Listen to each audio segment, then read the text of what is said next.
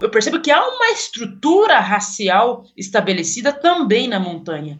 É muito difícil encontrar outras pessoas negras nesse ambiente que é tão maravilhoso. Apesar de a gente, no Brasil, pelo menos, né, a gente declarar que somos maioria, né? Nós somos 53 de pessoas declaradas negras ou pardas no Brasil. Mas cadê eles? Não estão na montanha.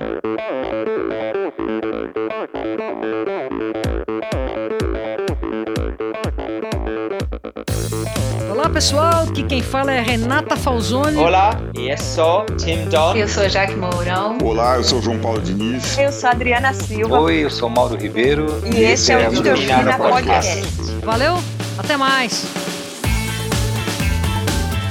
Sou Michel Bogli e aqui no Endorfina Podcast você conhece as histórias e opiniões de triatletas, corredores, nadadores e ciclistas, profissionais e amadores.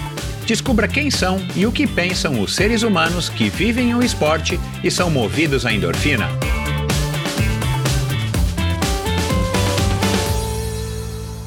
Olá, seja bem-vindo a outro episódio do Endorfina Podcast. Esse e todos os episódios do Endorfina são editados pela produtora Pulsante do meu amigo Gabriel. Bom, pessoal, é um prazer voltar a falar com vocês, né? Para quem não está ligado desde o começo do mês, né? Para quem está ouvindo esse episódio em agosto de 2020, desde o comecinho aí de agosto, venho soltando um episódio por mês, agora que a gente está ameaçando aí uma vida um pouco menos confinada. Eu resolvi voltar à rotina normal de um episódio é, por semana. E hum, o primeiro episódio do mês foi um episódio polêmico com a triatleta, ex-triatleta Ariane Monticelli, que foi pega no doping em 2017. E foi um episódio que deu, claro, uma repercussão enorme. E a grande maioria das pessoas entendeu o propósito de ter trazido a Ariane, entendeu a mensagem, a história né, por trás dessa grande atleta. E na semana passada, um episódio igualmente interessante, com uma modalidade completamente diferente. e um, uma personagem talvez até inusitada. A Mariana Chevalier, uma nadadora de 16 anos e oito meses, é, que foi a mais jovem brasileira a atravessar o Canal da Mancha, isso agora no comecinho de agosto. Então ela atravessou no, quer dizer, no finalzinho de julho. Eu gravei com ela no comecinho de agosto, exatamente seis dias depois de ela ter atravessado, e o episódio foi ao ar na semana passada, quando se completou 15 dias, duas semanas dela ter atravessado o Canal da Mancha e ter se tornado a brasileira mais jovem a atravessar o Canal da Mancha e que é considerado o Everest dos mares. Então é curioso, não foi planejado. Eu esse episódio de hoje é para a gente falar sobre Everest principalmente, mas sobre o, uma mulher de fibra, uma mulher com uma história muito bacana e uma mulher de uma coragem ímpar. Um episódio muito legal, tenho certeza que vocês vão gostar, mas foi curioso, é, é, foi uma, uma coincidência, uma nobre, uma feliz coincidência de ter é, falado aí da travessia que é considerado o Everest dos mares, agora falar do Everest, o Everest, de fato. E então seja bem-vindo se você chegou aqui através da Mariana, se você chegou aqui no Endorfina através da Ariane, ou enfim, se você é novo no Endorfina, está chegando hoje através dessa minha convidada, a Areta, então sejam muito bem-vindos. É um prazer é, trazer essa mensagem para você, levar a voz dos meus convidados para você e espero que você goste dessa conversa e goste de todas as outras conversas é, dos 170 e poucos convidados que já passaram por aqui. Enfim, então o bate-papo de hoje foi um bate-papo interessantíssimo, é, onde a gente falou, aliás, ela é muito otimista, né? A Areta tem uma, um otimismo que é, que é invejável. E eu acho que vocês vão perceber aí, como, assim como eu percebi no nossa, na nossa conversa, até a maneira dela falar, a maneira dela se expressar, é, é uma maneira assim que acaba contagiando e falamos da infância, né, da infância numa, na favela, o contato com a violência, futebol, né, a transformação social, preconceito, desafios, né, claro, ela é bem motivada aí a desafios. Falamos também, claro, de preparo físico, dos sonhos, da dificuldade e de sucesso. Então foi um bate-papo muito interessante, tenho certeza que vai agradar aí a muitos de vocês, se não a todos, uma inspiração no mínimo para todos nós, mesmo que nós não, é, que vocês não tenham tanta familiaridade com o tema do montanhismo, do Everest, enfim. Mas foi um bate-papo interessantíssimo. Então quero agradecer novamente a audiência de vocês, quero agradecer a todos que têm entrado em contato comigo, a vocês que estão apoiando, né, agora essa última semana do Endorfina, essa última semana, perdão, essa última semana, é, muitos de vocês já receberam o seu presente em casa, então vocês que estão acompanhando Endorfina no Instagram, Endorfina BR, têm visto aí no Stories muita gente recebendo o seu kit, a sua camisa, o seu presente em casa, então para que você receba esse presente também basta você contribuir financeiramente com o Endorfina, vai lá na plataforma Apoia-se, que é a mesma plataforma da Areta, aliás, já fica aqui o disclaimer, né? A Areta também está buscando aí um patrocínio com uma meta bem ousada para chegar aí ao topo do Everest. E ela também está na plataforma Apoia-se. Então dá uma olhadinha nos links do post do episódio de hoje no Endorfina BR lá no meu site, que você vai ver também como é que faz se você tiver interesse, possibilidade de apoiar a, a Areta muito obrigado, eu já agradeço aqui em nome dela. Então, é, e se você quiser apoiar o Endorfina, também é muito bem-vindo, claro, todo apoio é bem-vindo.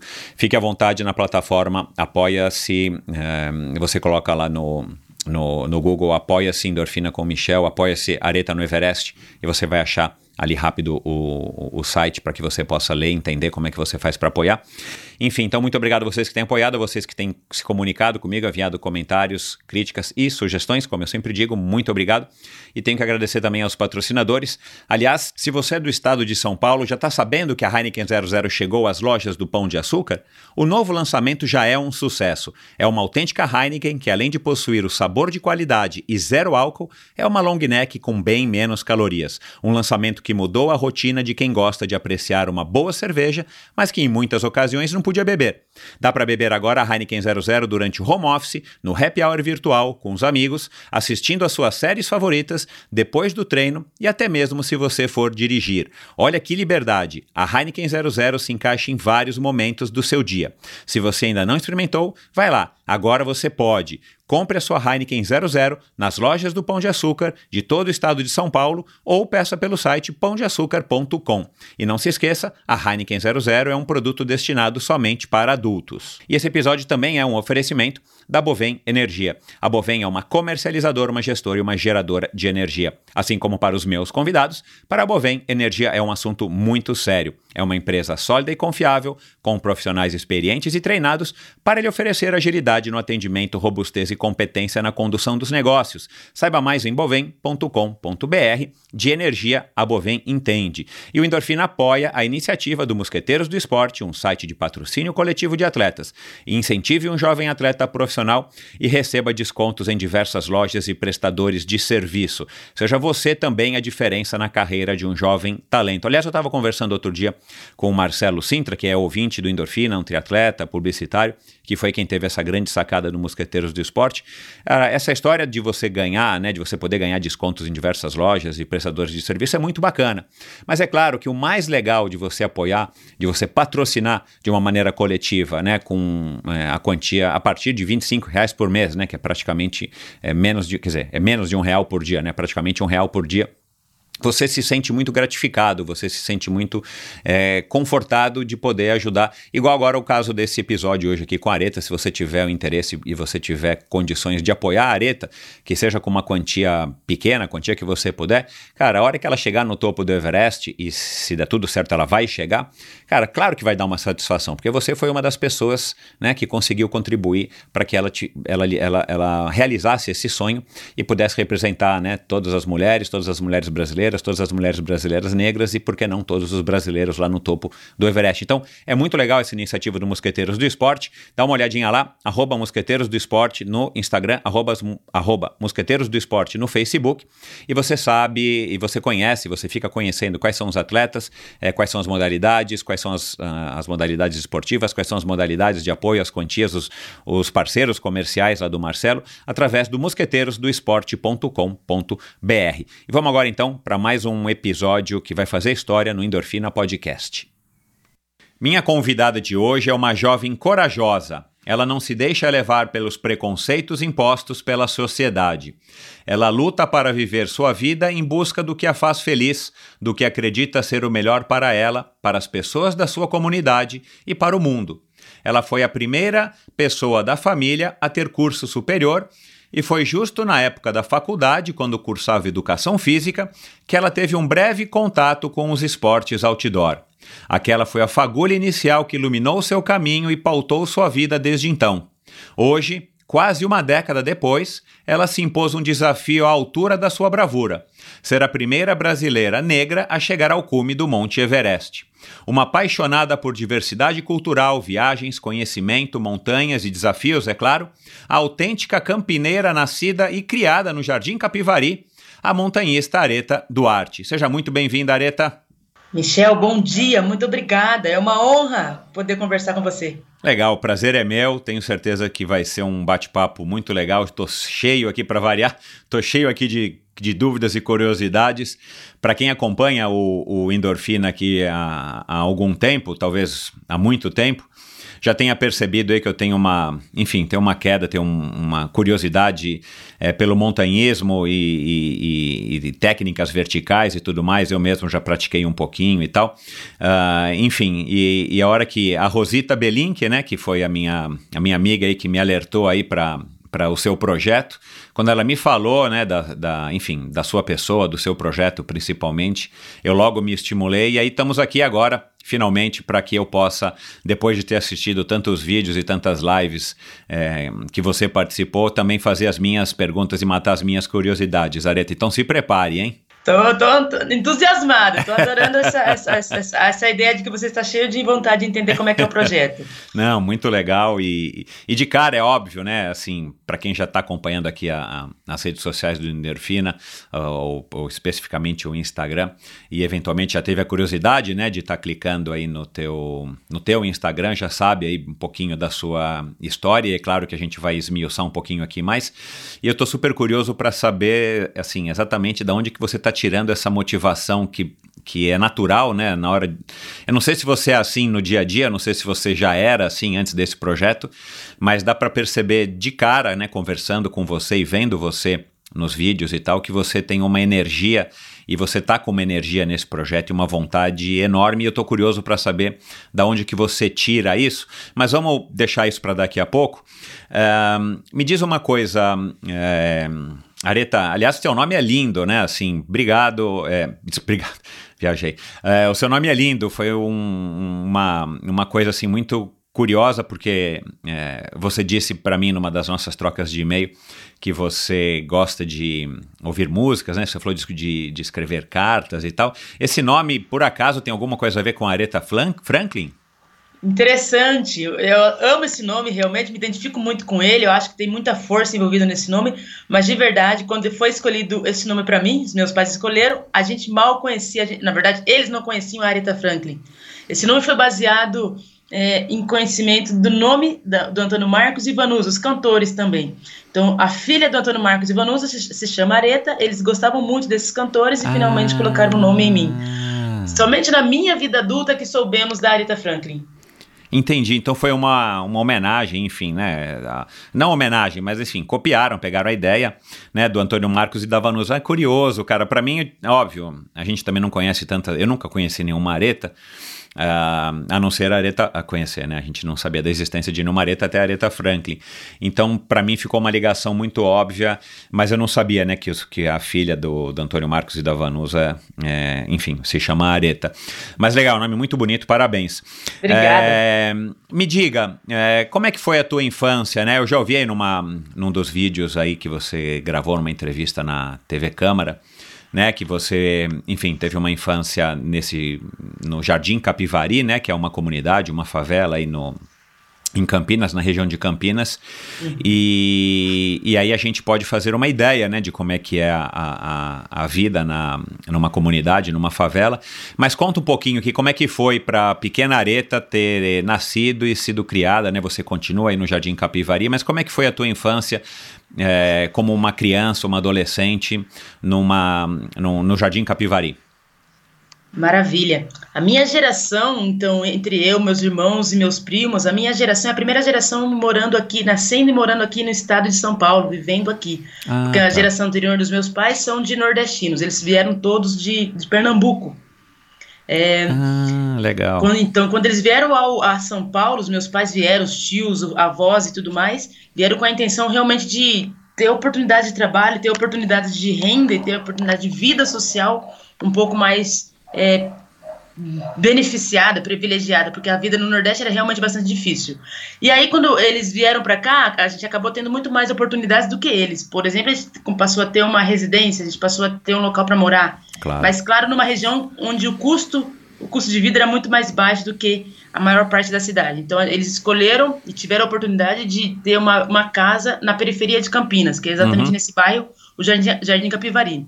Uhum. É, é um local em que eu tive uma infância maravilhosa. Eu tinha oportunidade de estudos, eu sempre estudei em colégio público, eu tinha oportunidade de brincar, oportunidade de interação e com certeza oportunidade de praticar esportes, que é a atividade lúdica mais próxima da gente, principalmente o futebol. Aham. Eu desde a infância até a adolescência joguei bastante futebol.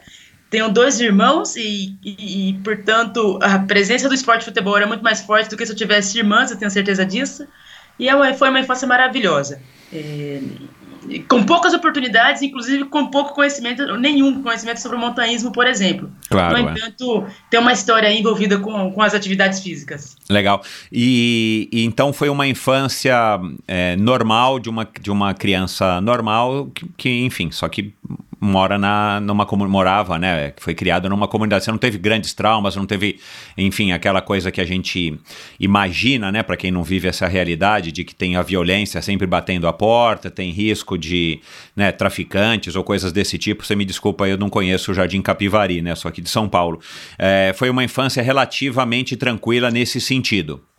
É, Na verdade, é interessante essa pergunta, esse comentário seu é muito comum. Às vezes, pra gente que mora nessa região, é tão comum que a gente passa despercebido no sentido de nem enaltecer esse tipo de situação. Mas Aham. é comum é, é, a violência acontecer, o tráfico de drogas acontecer, a falta de oportunidades do ponto de vista de remuneração Uhum. acontecer nessa região. Então, apesar de, de para mim parecer comum e normal, é, é- é justamente porque acontece com frequência. No Entendi. entanto, nunca foi é, é, um tra- trauma pra gente. Talvez, Michel, porque a gente, quando está nessa região, quando está convivendo num ambiente específico, a gente não tem muitas oportunidades de ver outros patamares, outras Exato. oportunidades. Exato. Então, eu, eu nem enfatizei esse detalhe porque para mim realmente é normal. Se eu Entendi. tivesse a oportunidade naquela ocasião de conviver em outros espaços, talvez eu pudesse comparar Fazer a comparação, claro. É. Exato, exato. Mas existe sim, é muito comum nesse tipo de região é, ter a violência batendo na porta o tempo todo, ter uma situação de, de agressividade ou de tráfico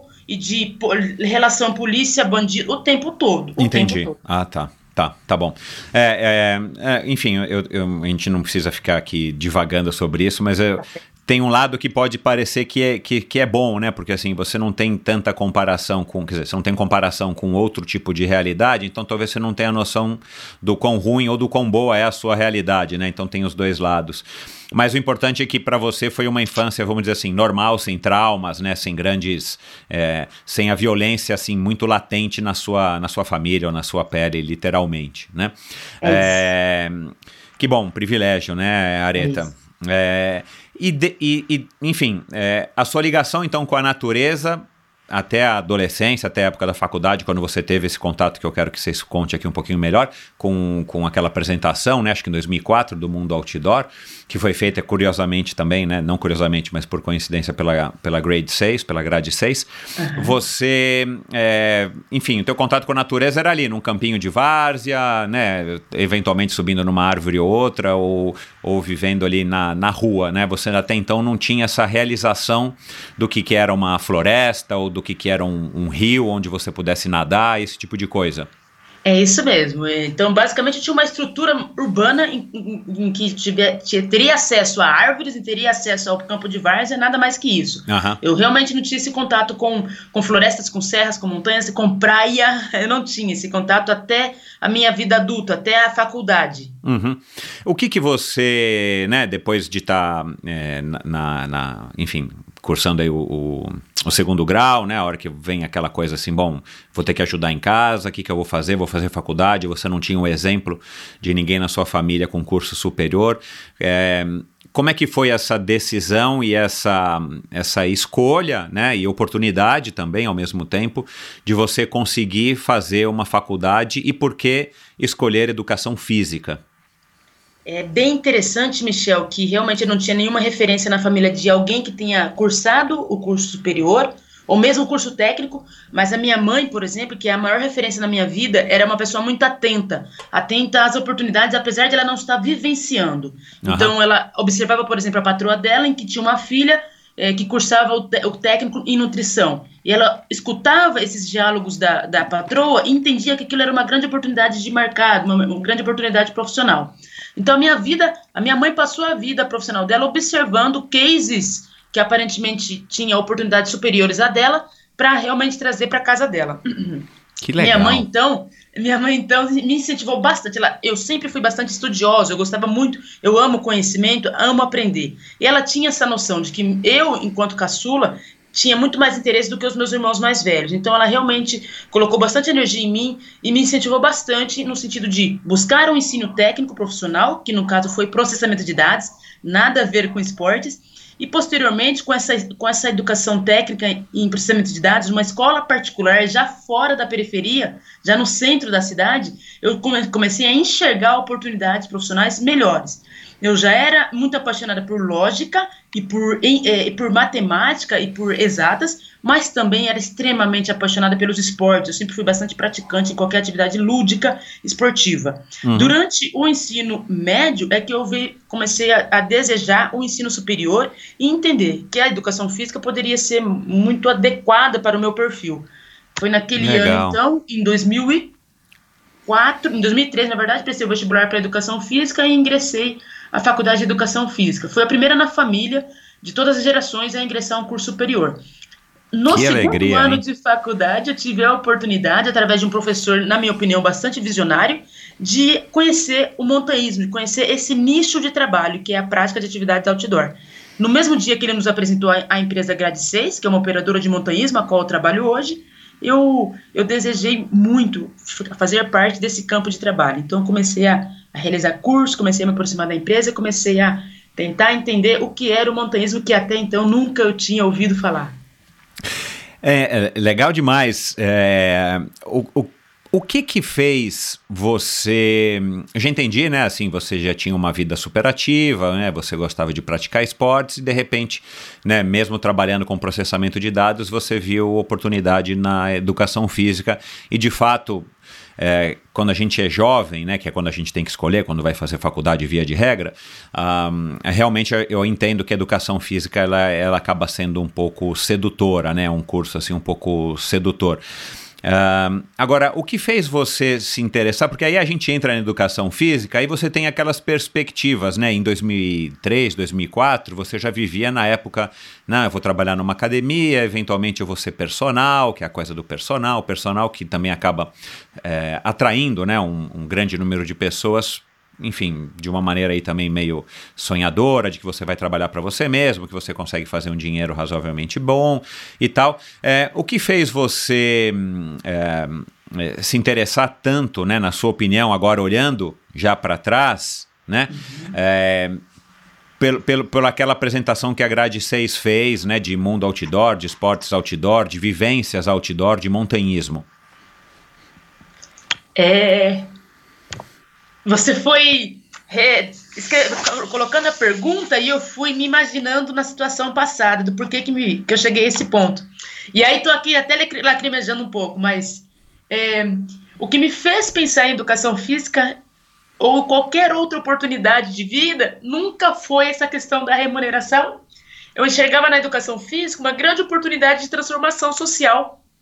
Eu enxergava que as atividades lúdicas eram uma grande oportunidade de educar, de possibilitar conhecimento às pessoas, possivelmente às crianças. Claro. Então, e, e para mim fazia muito sentido. Eu praticava atividades físicas, esportes, eu interagia, eu obtinha conhecimento, eu obtinha é, trocas muito interessantes com as pessoas, eu enfatiz- enfatizava os meus valores, eu via na educação física uma grande ferramenta, um grande recurso para a transformação social. Então, esse foi a minha grande motivação, assim como muitas outras oportunidades de vida. Eu sempre escolhi coisas que faziam sentido para mim. E eu- no momento que faz sentido para mim, é bom para mim, eu, gosto, eu gosto de, realmente de compartilhar a mesma situação e incentivar que outras pessoas experimentem. Claro.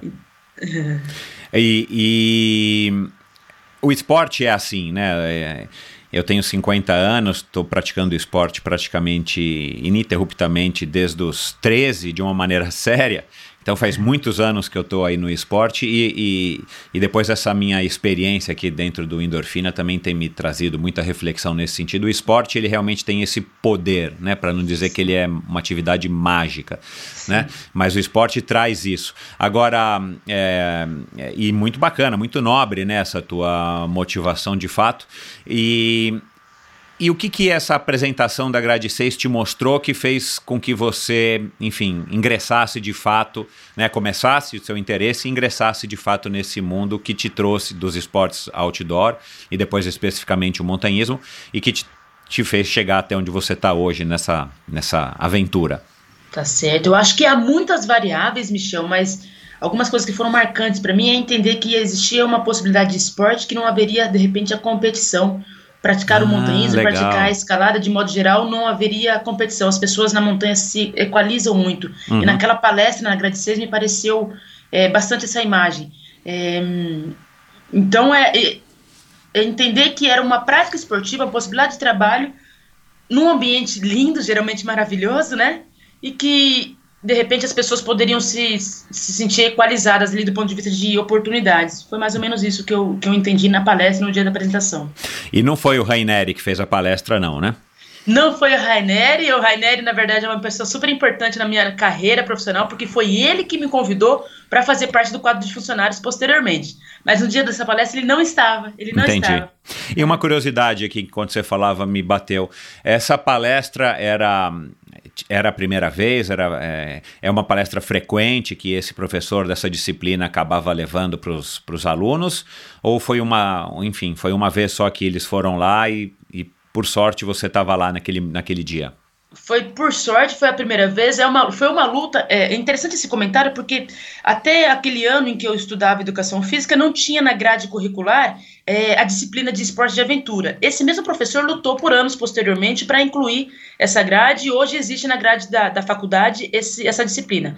É, naquela ocasião foi a primeira vez que ele nos levou que ele levou alguma turma da, do curso para conhecer essa prática esportiva. Eu dei muita sorte, né? Pois foi é. ligado um ponto aí, uma oportunidade fantástica, uma, uma sementinha, eu diria, que foi plantada e realmente é, germinou comigo. Pois é. é. Que faculdade que é? FEFISA? Qual é? É a PUC de Campinas. Ah, tá certo. A FEFISA é em Santo André, viajei. A PUC de Campinas, legal. Bom, é, e aí você saiu dessa palestra animada, deve ter ficado né, pensando naquilo que você viu, que você ouviu e tudo mais.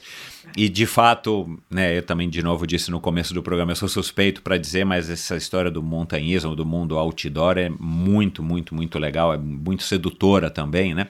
Uh, enfim, você não tinha até então tido grandes contatos, né, com a natureza, né? Você não, não teve aquele aquela, enfim, como muitos convidados aqui que nasceram no campo, ou que viveram no campo, ou que tinham um avô no campo e, e viviam de pé descalço, enfim, em meio a galinhas e rios e, e florestas e tal, você não teve isso.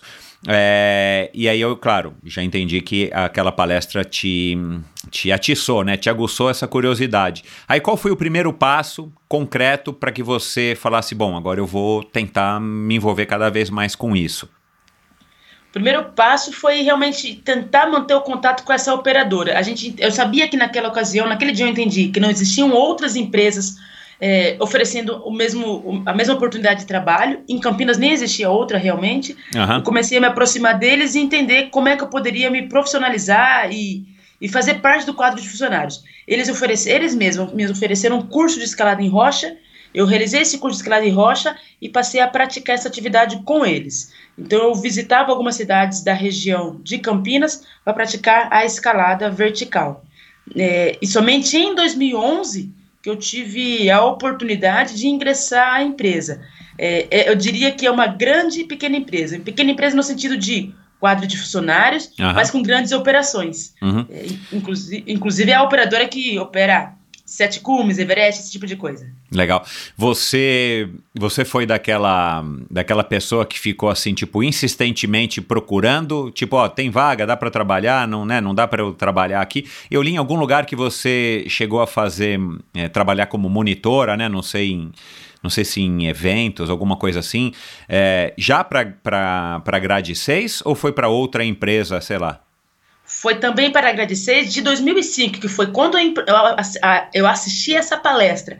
Até 2011, eu me mantive em contato com a empresa no sentido de não somente realizar esses cursos de profissionalizantes ou de escalada, uhum. mas também de, é, de executar, de participar dos trabalhos eventuais deles de treinamentos corporativos. Eu ah, diria que eu não fui é. insistente no sentido me dá oportunidade, me dá oportunidade, mas eu fui insistente no sentido de é, demonstrar a minha prática, demonstrar o meu interesse em trabalhar com eles e demonstrar o meu perfil ao longo desses anos até 2011. Uhum. É, eu, eles percebiam que eu estava muito interessada e principalmente é, vestia a camisa e principalmente é, gostava de, de, de, vender uma imagem da empresa, apesar dos trabalhos eventuais, é, de que era a melhor empresa, de que era um lugar que eu gostaria de estar e que poderia, que eu pleiteava bastante estar dentro dela. Uhum. Ainda hoje em Campinas é a única empresa que opera nesse sentido, não, não necessariamente o Sete Cumes e tal, mas assim, é, é, ainda é em Campinas a única empresa, é, enfim, de montanhismo ou existem já outras Existem outras, principalmente para roteiros nacionais, uhum. operadoras para mantiqueira, operadoras de, de, escalada ou de trekking ah, em, tá. em, em, montanhas abaixo de 3 mil metros. Entendi. É, como é que você se deu na escalada? Como é que foi o, o contato? Como é que foi até. E, e, e, como é que você se julga como uma escaladora? Legal, excelente essa pergunta. O montanhismo, Michel, tem diversas vertentes, diversos segmentos. Um deles é a escalada em rocha e o outro deles é a alta montanha, por exemplo. Uhum. Eu diria que para uma boa escalada, escaladora em rocha, eu sou excelente alta montanhista.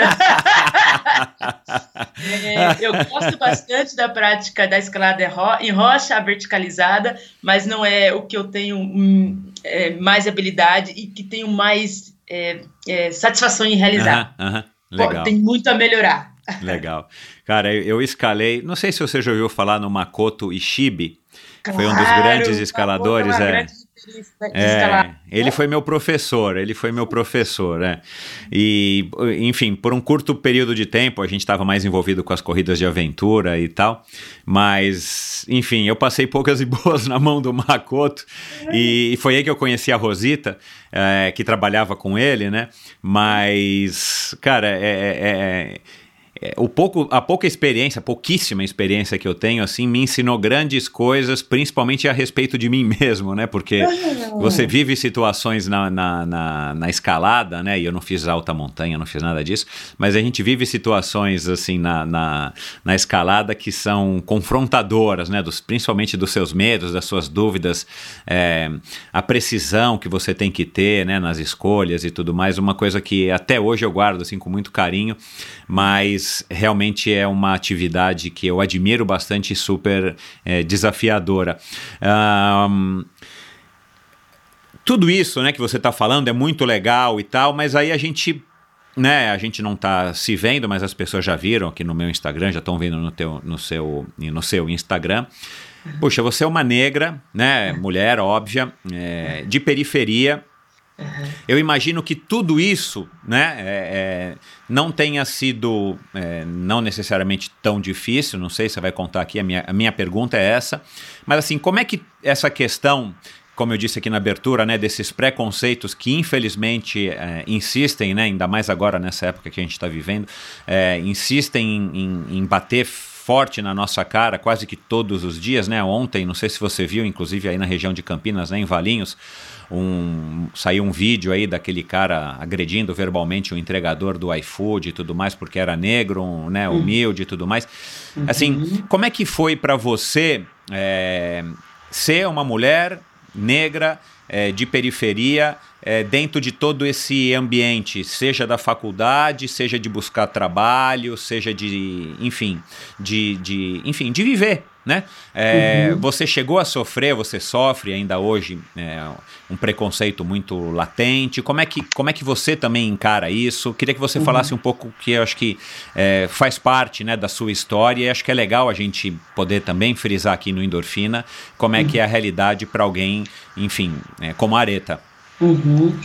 Eu, eu, começo dizendo que eu sou uma beneficiada e privilegiada nesse sentido também, Michel, porque pelo menos no montanhismo, todas as vezes que eu tive a oportunidade de, de realizar uma escalada, de fazer uma saída, seja para no Brasil, fora do Brasil, eu ia sempre com, com um grupo de pessoas, de repente da própria Grade 6, em que preparavam um cenário, um contexto muito adequado para eu ser inserida. Então, todas as vezes que eu, que eu estava, estava indo para um destino novo, antes de eu chegar, as pessoas já tinham um conceito de que tá, está vindo aí uma grande escaladora, uma grande montanhista, uma pessoa especializada, uma pessoa fantástica, é, do bem, enfim. Eles, os, os guias que já teriam visitado aquele local, que já teriam passado por aquele local, preparavam um cenário muito agradável para mim. Eles me refer, eles referenciavam a chegada da Arita. Então eu particularmente não me lembro, não tenho memória de ter sofrido nenhum tipo de preconceito direcionado, é, individualizado é, e aberto em, em, nenhum momento. No entanto, eu sei também que é, existe uma, uma discriminação ou uma exclusão social porque todos os lugares que eu fui, dificilmente eu encontro outro negro. Pois é. Dificilmente encontro pares, semelhantes, enfim. Então eu, eu percebo que há uma estrutura racial estabelecida também na montanha. É muito difícil encontrar outras pessoas negras nesse ambiente que é tão maravilhoso. Apesar da gente, no Brasil, pelo menos, né, a gente declarar que somos maioria, né? Nós somos 53 de pessoas declaradas negras ou pardas no Brasil. Mas cadê eles? Não estão na montanha.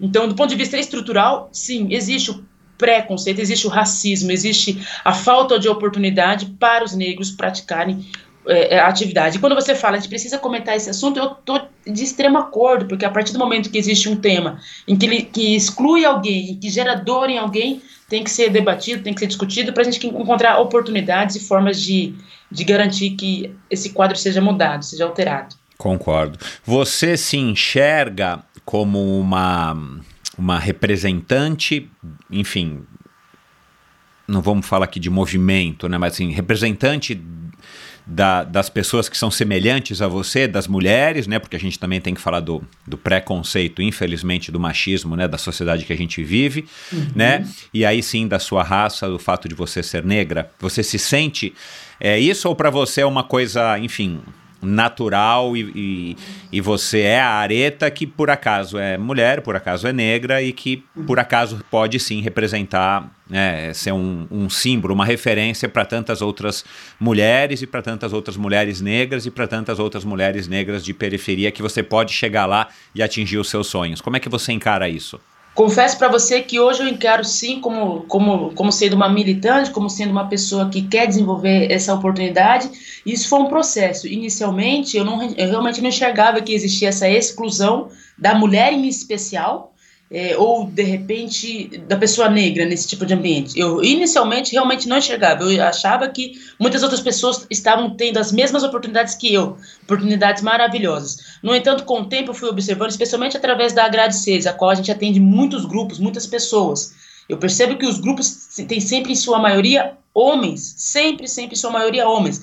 E mesmo aqueles homens que começaram a, a praticar o montanhismo comigo lá em 2011, até hoje, é, até hoje, 2020, nove anos estão comigo. As mulheres, por exemplo, com o tempo, acabam deixando de desenvolver essa atividade. Elas ficam, em média, um ano, dois anos praticando essa atividade, pelo menos em contato com a grade 6. E eu percebo que sempre tem uma relação de maior responsabilidade familiar, ou falta de apoio é, do esposo, ou falta de apoio dos seus parceiros, enfim. As mulheres não conseguem, apesar de elas amarem, quando elas experimentam, elas passam a amar essa atividade, uhum. percebem a transformação pessoal que é, é, é trazida para elas, elas não conseguem ter a manutenção dessa atividade por uma série de quesitos, às vezes familiares, às vezes profissionais. Isso uhum. é o que eu uhum. tenho percebido ao longo dos nove anos. Ao mesmo tempo, essa questão da, da militância da pessoa negra na montanha, eu percebi recentemente, muito mais recentemente, a partir da definição do projeto Areta no Everest.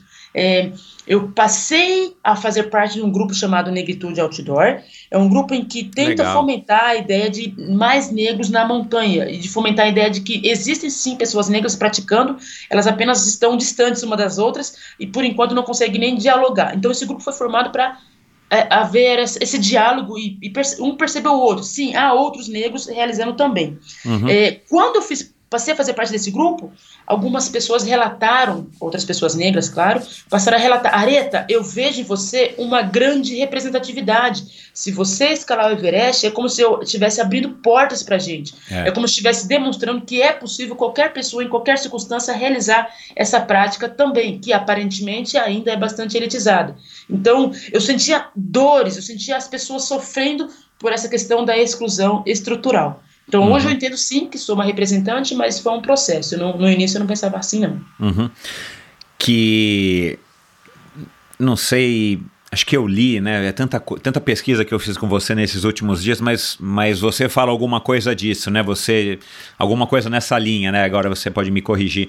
Você entrou nesse projeto com, enfim, esse objetivo, né, que é um objetivo bem palpável, né, de subir no cume do Everest, mas você já está atingindo outros, outros, outras realizações, outros objetivos, outros sonhos eh, no processo, né, sem mesmo ainda antes, eh, enfim, chegar no Nepal, enfim. Eh, eu acho que você talvez estivesse se referindo exatamente isso, né, você está aprendendo e está somando, enfim, fatos e coisas e, e, e opiniões e apoios e uma energia positiva das pessoas que estão te acompanhando, que isso para você já está sendo uma grande, já vai ter sido válido, né? Por mais que eventualmente você acaba, acabe não conseguindo, é, enfim, no ano que vem pelo menos, ou não, acabe não conseguindo chegar ao cume, eu acho que para você essa é, a viagem já está sendo muito mais talvez importante até do que o destino, né?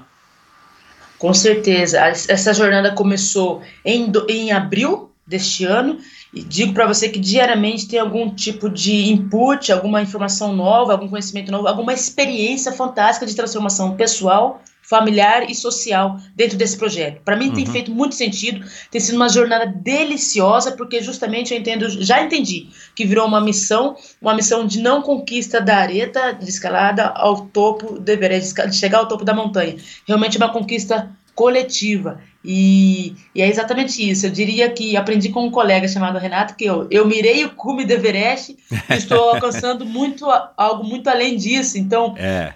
tem sido uma, uma jornada bastante transformadora e, e de impacto positivo. É, que bacana. Ahn, como é que tá. Como é que foi, né, na hora que você decidiu? É, Eu queria que você falasse um pouco assim, como é que você decidiu lançar esse projeto, né? Quem foi a pessoa que você falou primeiro? É, quem foi que te disse? Tipo, Areta, meu, vai que dá certo, eu confio em você, eu imagino que seja alguém da grade 6. É, co- como, é que, como é que você concebeu essa ideia? que é uma ideia bastante ousada, né? Por isso que eu também disse aqui no começo, eu vejo em você uma mulher muito corajosa, né? Não só Obrigada. Não só pelo fato de, de você, enfim, ser de periferia, ser mulher, ser negra, que está num, tá num ambiente realmente onde não há muitos negros na montanha, não há referência, você não tem um, grandes ídolos ou grandes referências eh, na montanha. E, claro, né, a dificuldade financeira, que talvez seja ah, o primeiro grande obstáculo né, de se chegar ao cume do Everest, e depois, claro, né, a cereja do bolo, que é essa é, essa realização que, que eu só posso imaginar, que é de chegar ao lugar mais alto do mundo, né, correndo risco de morte e tudo mais. Enfim, como é que você concebeu isso e como é que foi a reação das pessoas mais próximas a você, tipo tua família, teus pais, teu irmão, teus irmãos? Fantástica essa pergunta, porque eu pratico alta montanha, é, montanhismo em altitude, desde 2011. Ao longo desse período, eu vou à alta montanha uma, duas vezes no ano, então eu venho ganhando experiência técnica, física, mental, é, ao longo de nove anos. O preparo físico para a expedição Everest, a gente entende que eu já tenho, principalmente porque o Carlos Santalena, que é um dos guias lá da Grade 6, e outros montanhistas, como por exemplo o próprio Rodrigo Raineri, como por exemplo Carlos Canelas, que, for, que é de São José dos Campos, são pessoas que têm um convívio, uma interação muito forte comigo, são meus amigos, e que ao longo desses, desses anos sempre disseram, Areta, você com a experiência que tem, e com o perfil, de, de, com essa filosofia de montanhismo que você tem, você precisa ir ao Everest. Você precisa ver o que está lá. É muito interessante. Você vai amar. Eles entendiam que é um lugar que eu deveria estar. Ah, porém, Michel, ao longo desse período todo, eu nunca tinha tido vontade, interesse uhum. em escalar o Everest, porque eu entendia que era um desafio extremamente é, grande para mim. Eu sempre associei essa escalada com morte. Uhum. Eu, eu, sou apaixonada pela vida, eu não gostaria de perder essa minha vida que é maravilhosa. Uhum. É, no entanto, em dezembro de 2019, eu comecei a visitar uma, algumas fotos do Carlos Santalena. E nessa visita do arquivo pessoal dele, eu cheguei a uma foto do Vale do Silêncio, é uma parte do Everest, está a 6.100 metros até 6.400, é um vale gigante que eu achei impressionante, uma foto maravilhosa e eu desejei naquele instante estar naquele ponto do Everest. É, foi a primeira vez que virou essa chavinha na minha mente, apesar de ter um monte de gente incentivando, foi a primeira vez que eu, Areta, escolhi que poderia es escalar essa montanha. Em março de 2020, eu estaria no Nepal guiando um grupo de trekking ao campo base do Everest. Uhum. Mas em março a viagem foi cancelada por conta da pandemia, claro. justamente porque as fronteiras do Nepal foram fechadas. Uma decisão bastante assertiva, visto que o país não tem infraestrutura é, médica para atender uma, uma pandemia. Foi uhum. excelente a decisão. Claro. Mas naquele dia do cancelamento da viagem, dia 14 de março, eu decidi que na minha próxima oportunidade de ir ao Nepal seria para escalar o Everest até o topo. Não seria mais para ir até o Base Cape. Então foi naquele momento que eu decidi. No mesmo dia, a primeira pessoa que eu contei foi a minha mãe, a minha maior referência aí de força e de, de conquista de, de, de projetos. Não, não, ela, particularmente, não entende muito, não sabe muito o que é escalar o Everest, não sabia naquele momento, é. ela não sabia dos riscos inerentes. No entanto, ela sempre, como na minha, na minha infância, como na minha adolescência, ela sempre me incentivou. No dia que eu contei aquilo, ela falou: Claro que você vai, tô dentro. Quanto custa? Eu falei para ela o valor, quase ela caiu, né? Sentou. Mas tudo bem, você vai mesmo assim. Quando eu falei o valor para ela, ela entendeu que era o valor da construção da minha casa aqui que eu, que eu, que eu, tô, eu tô com uma casa em construção, é exatamente o valor da minha casa. Então, imagine, é alto valor. No entanto, ela entendeu também que eu pararia esse projeto para conquistar outro, porque ela entendeu que fazia muito sentido para eu essa realização. Uhum. Então, foi a primeira pessoa que eu contei, e, e desde então ela está comigo muito fortemente buscando essa realização. Uhum. Uh, você é a única é, filha, filha, né? Os outros dois são irmãos, né? Os filhos da sua mãe. Perfeito. Uhum. perfeito. E, e, você tem uma ligação muito forte com ela? Tenho, tenho uma ligação muito forte de uma mulher que é a minha maior referência de força. Uhum. Bacana, meu, que bacana. Ela aparece naquele clipezinho, né? É, enfim, muito muito bacana ela falando, né, do, do Everest. E é, e é a opinião de muita gente que não entende, né? Não precisa ser a, a sua mãe ah, essa é a opinião, né? Enfim, quando eu tinha, quando eu estava lendo o livro do, do Everest lá, agora esqueci o nome do autor, do John Krakauer, quando eu comecei a assistir filmes, eu fiquei meio, meio maníaco com essa história de escalada, de Everest e tal. Você começa a contar para as pessoas, você diz para as pessoas, pô, assiste ao filme e tal. As pessoas falam, meu, mas pra quê, cara? Um negócio tão, né, assim, vai morrer lá, né? É, eu nunca tive vontade, deixar bem claro, mas é, eu admiro muito as pessoas e, e, e, fiquei muito fantasiado com essa história do John Krakauer e tudo mais. Mas, enfim. Até então, o Everest para você era essa, essa coisa que, né, você chegou aí no campo base, né? Acho que algumas vezes ou foi uma vez, Areta? Foi uma vez, uma eu vez, ao é. Everest uma vez. Uhum. É, isso eu tenho vontade de fazer, quem sabe você vai me levar até lá, vamos lá. É, o Everest para você era uma coisa tipo, não, é, é muita areia para o meu caminhãozinho e eu não quero morrer. Eu entendi. É, o que que, o que, que é, o que, que você acha que te deu, ou se você sabe, esse clique é, para você é, achar que era o momento certo para você tentar escalar o Everest, né? É, foi essa soma de tudo isso que você já viveu até agora? É um momento específico que você está vivendo na sua vida, né? Você fez referência ao Vale do Silêncio. Engraçado, eu, eu não, não, me recordo de ter sabido que existe o Vale do Silêncio, até depois eu vou dar uma procurada, ainda não, não dei uma olhada para ver as imagens, que eu já estou curioso, né, pelas imagens que você viu do é. Carlos Santalena. Um, o que que, o que, que, o que, que você acha que, que, que conspirou para que agora, nesse momento, nesse ano 2020, fosse o ano é, para você dar essa, enfim, esse salto enorme de estar tá, é, lançando um projeto ousado como o seu?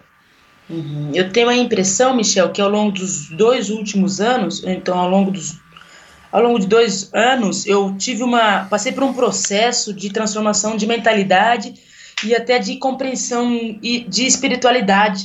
A relação que eu tenho com a história de vida e morte hoje é diferente de dois anos atrás. Aham. E entendo que, independente do que a gente acredita, é, independente da religião, talvez, a gente tem essa vida única e Uhum. que tem que ser vivida da melhor maneira possível. Uhum. Então, não me interessa o que vai acontecer após a morte, mas é, até lá eu tenho que realmente decidir, escolher o que fizer muito sentido para mim. Então, é, eu tenho um processo comigo no sentido de se há sinalizações de que aquilo é para mim, de que faz sentido para mim, em que me arrepia, por exemplo, eu olhei a foto do Vale do Silêncio, eu fiquei arrepiada, eu fiquei entusiasmadíssima. Eu falei, se aquilo tá fazendo tanto sentido para mim, até do ponto de vista que eu não consigo nem mensurar, né? É, é intangível essas sensações, eu tenho que realizar, independente se pode morrer, se não pode morrer. Eu quero viver, eu gosto de viver a vida intensamente. Uhum. Então a relação vida e morte mudou bastante para mim nos últimos dois anos e que compreender que o que a gente tem hoje, o segundo que nós temos agora, tem que ser vivido da melhor maneira possível. Ver o momento presente, é isso. Uhum. E por isso também que você resolveu lançar o projeto com praticamente um ano de antecedência, o que é relativamente pouco, né? Para quem está partindo não do zero, mas financeiramente do zero, né?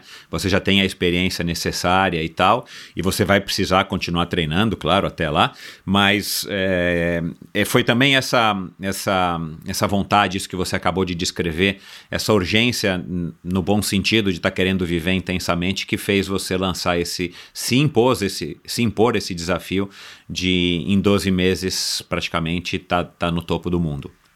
Perfeitamente, perfeitamente. Claro que se eu tivesse que alcançar as condições técnicas físicas necessárias para essa, para essa realização da escalada, talvez eu tivesse que colocar um pouco mais de tempo, dependendo da minha disponibilidade, né? Se eu não tivesse outros compromissos, por exemplo, trabalho, talvez em um ano eu alcançasse a experiência técnica e física necessária. Não esse ano em especial, né? Porque tem muita coisa que a gente nem pode realizar. Pois é. Por exemplo, o alcance técnico de escalada não seria possível este ano.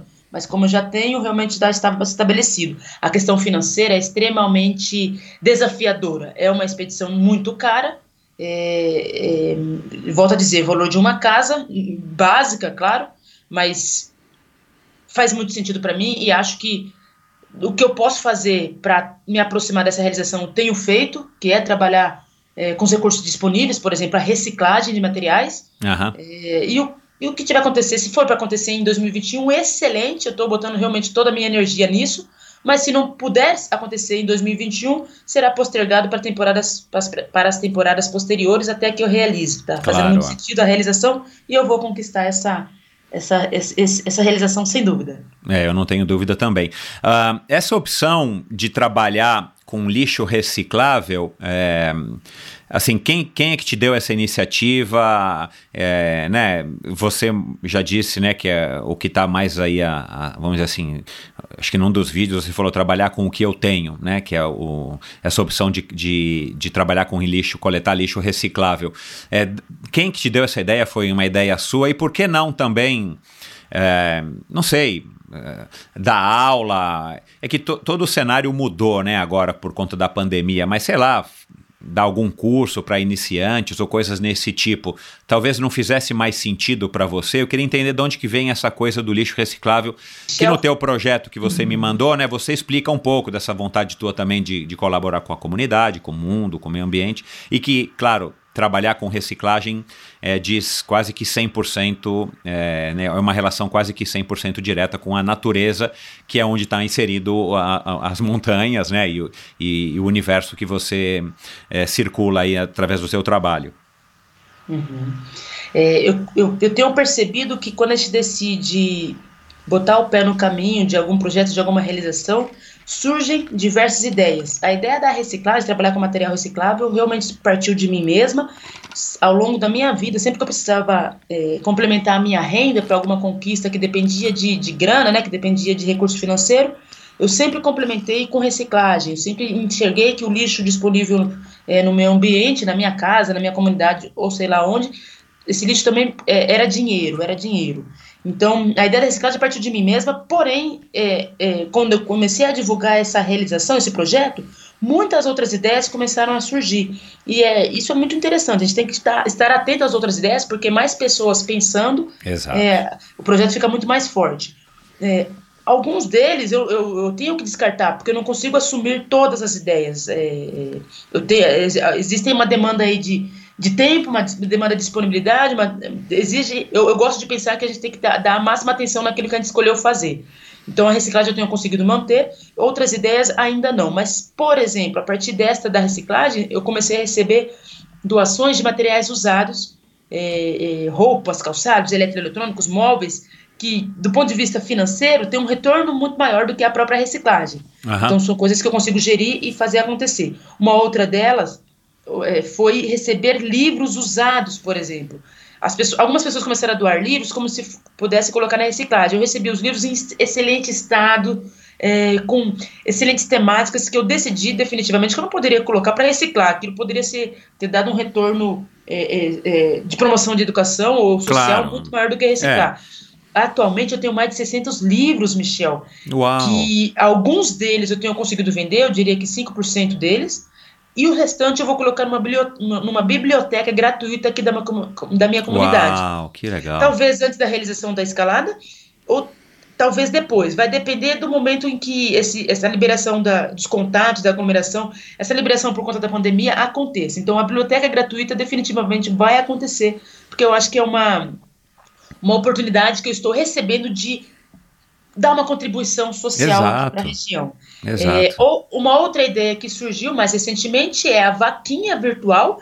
Essa eu demorei bastante para ativar, porque eu não, não queria colocar a mão no bolso de ninguém para a realização do projeto da Areta no Everest. Uhum. Mas muitas pessoas falaram, Areta, de repente é uma ponte, tem pessoas querendo contribuir. Pessoas, Exato. É, é, então você apenas faz a vaquinha e quem quiser doar qualquer quantia está lá disponível. Existe um site para isso.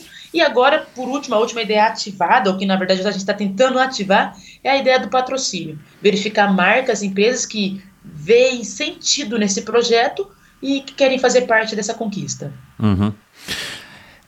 Daqui a pouco, no finalzinho, você vai passar aí todos os endereços e depois quem quiser, né, nas suas redes sociais já tem. Vou colocar no post do episódio de hoje, no Endorfina BR. Mas já já a gente fala disso. Uh, o que eu acho né, dos vídeos que eu assisti, e, e, e eu, eu, queria. Não sei se você, você, é mais nova do que eu, não sei se você pegou essa fase, mas é, sabe o que, que eu estou vendo é, nesse teu trabalho, né? Que eu, que eu chamo de um trabalho de formiguinha, né? Você de, de livro em livro, de roupa em roupa, de, sei lá, peça de computador em peça de computador, você está hum, juntando, né, de grão em grão, né? A galinha enche o papo. Você está juntando fazendo o seu pezinho de meia aí para quem sabe conseguir chegar aí ao valor total é, da, do que, que você precisa, né? Que não é um valor baixo, né? A gente está falando em 250, 280 mil dólares, mil reais. Depende muito também do câmbio, né? É, areta, mas não é uma, não é uma empreitada barata. Mas é, eu não sei se já te falaram ou se você já assistiu um filme chamado Karate Kid. Era um filme ah. adolescente, é, onde um, né, resumindo aqui rapidamente, onde um, um branco, um menino branco é, ocidental, resolve praticar karatê, não lembro porquê, e ele ou ele pratica karatê na escola e ele e ele por algum momento ele cai é, nas mãos de um mestre, que é um senhorzinho japonês e tal, super fera, né, no karatê, e aí ele faz de tudo para treinar com esse com esse mestre e aí, a hora que ele de tanto insistir, o mestre percebe: bom, ele tem vontade, então eu vou ensiná-lo. E aí ele acha que vai partir para os exercícios do karatê, né? Vai treinar, vai fazer exercícios físicos, exercícios lá do, do karatê. E aí ele começa a treinar, tipo, lavando o carro, acho que esfregando o chão, né? E ele fica bravo no começo, porque ele fala, pô, eu vim aqui para treinar, você é o mestre, né? Eu quero ganhar o campeonato da escola, aquela coisa bem infantil, mas muito interessante, muito lúdico. E ele e, e, e, no final das contas a gente como né, é, espectador a gente vai vendo que lavar carro, esfregar o chão, sei lá o que mais que ele faz, na verdade ele está treinando os movimentos básicos das técnicas de karatê. É, uhum. Fazendo uma similaridade, uma, uma analogia com o que você está fazendo, né? Uhum. É, o, que, o que pelo menos transparece na, no vídeo que eu assisti e, e no teu dia a dia, né? Você diz que está trabalhando cerca de quatro horas, mais ou menos, é, diárias com relação, é, pra, enfim, na reciclagem, né? Não só coletando, mas uhum. indo depois entregar nos, nas estações e tal. Me parece que você já está fazendo um treinamento psicológico, né? Tipo, uhum. meu, isso aqui está dando tanto trabalho, mas é a paciência que eu preciso ter para chegar ao cume, né? Porque, para quem Uhum. entende um pouquinho, a gente sabe que não depende só do físico, não depende só da sua vontade, não depende só do seu equipamento ou da quantidade de dinheiro que você tem né, na, no bolso. Né? Depende bastante das condições climáticas, a montanha por si só é uma, é uma entidade, é um ser, enfim, ela que vai decidir se você vai conseguir subir ou não, por Uhum. conta de todas as, as, as condições climáticas e tudo mais, né?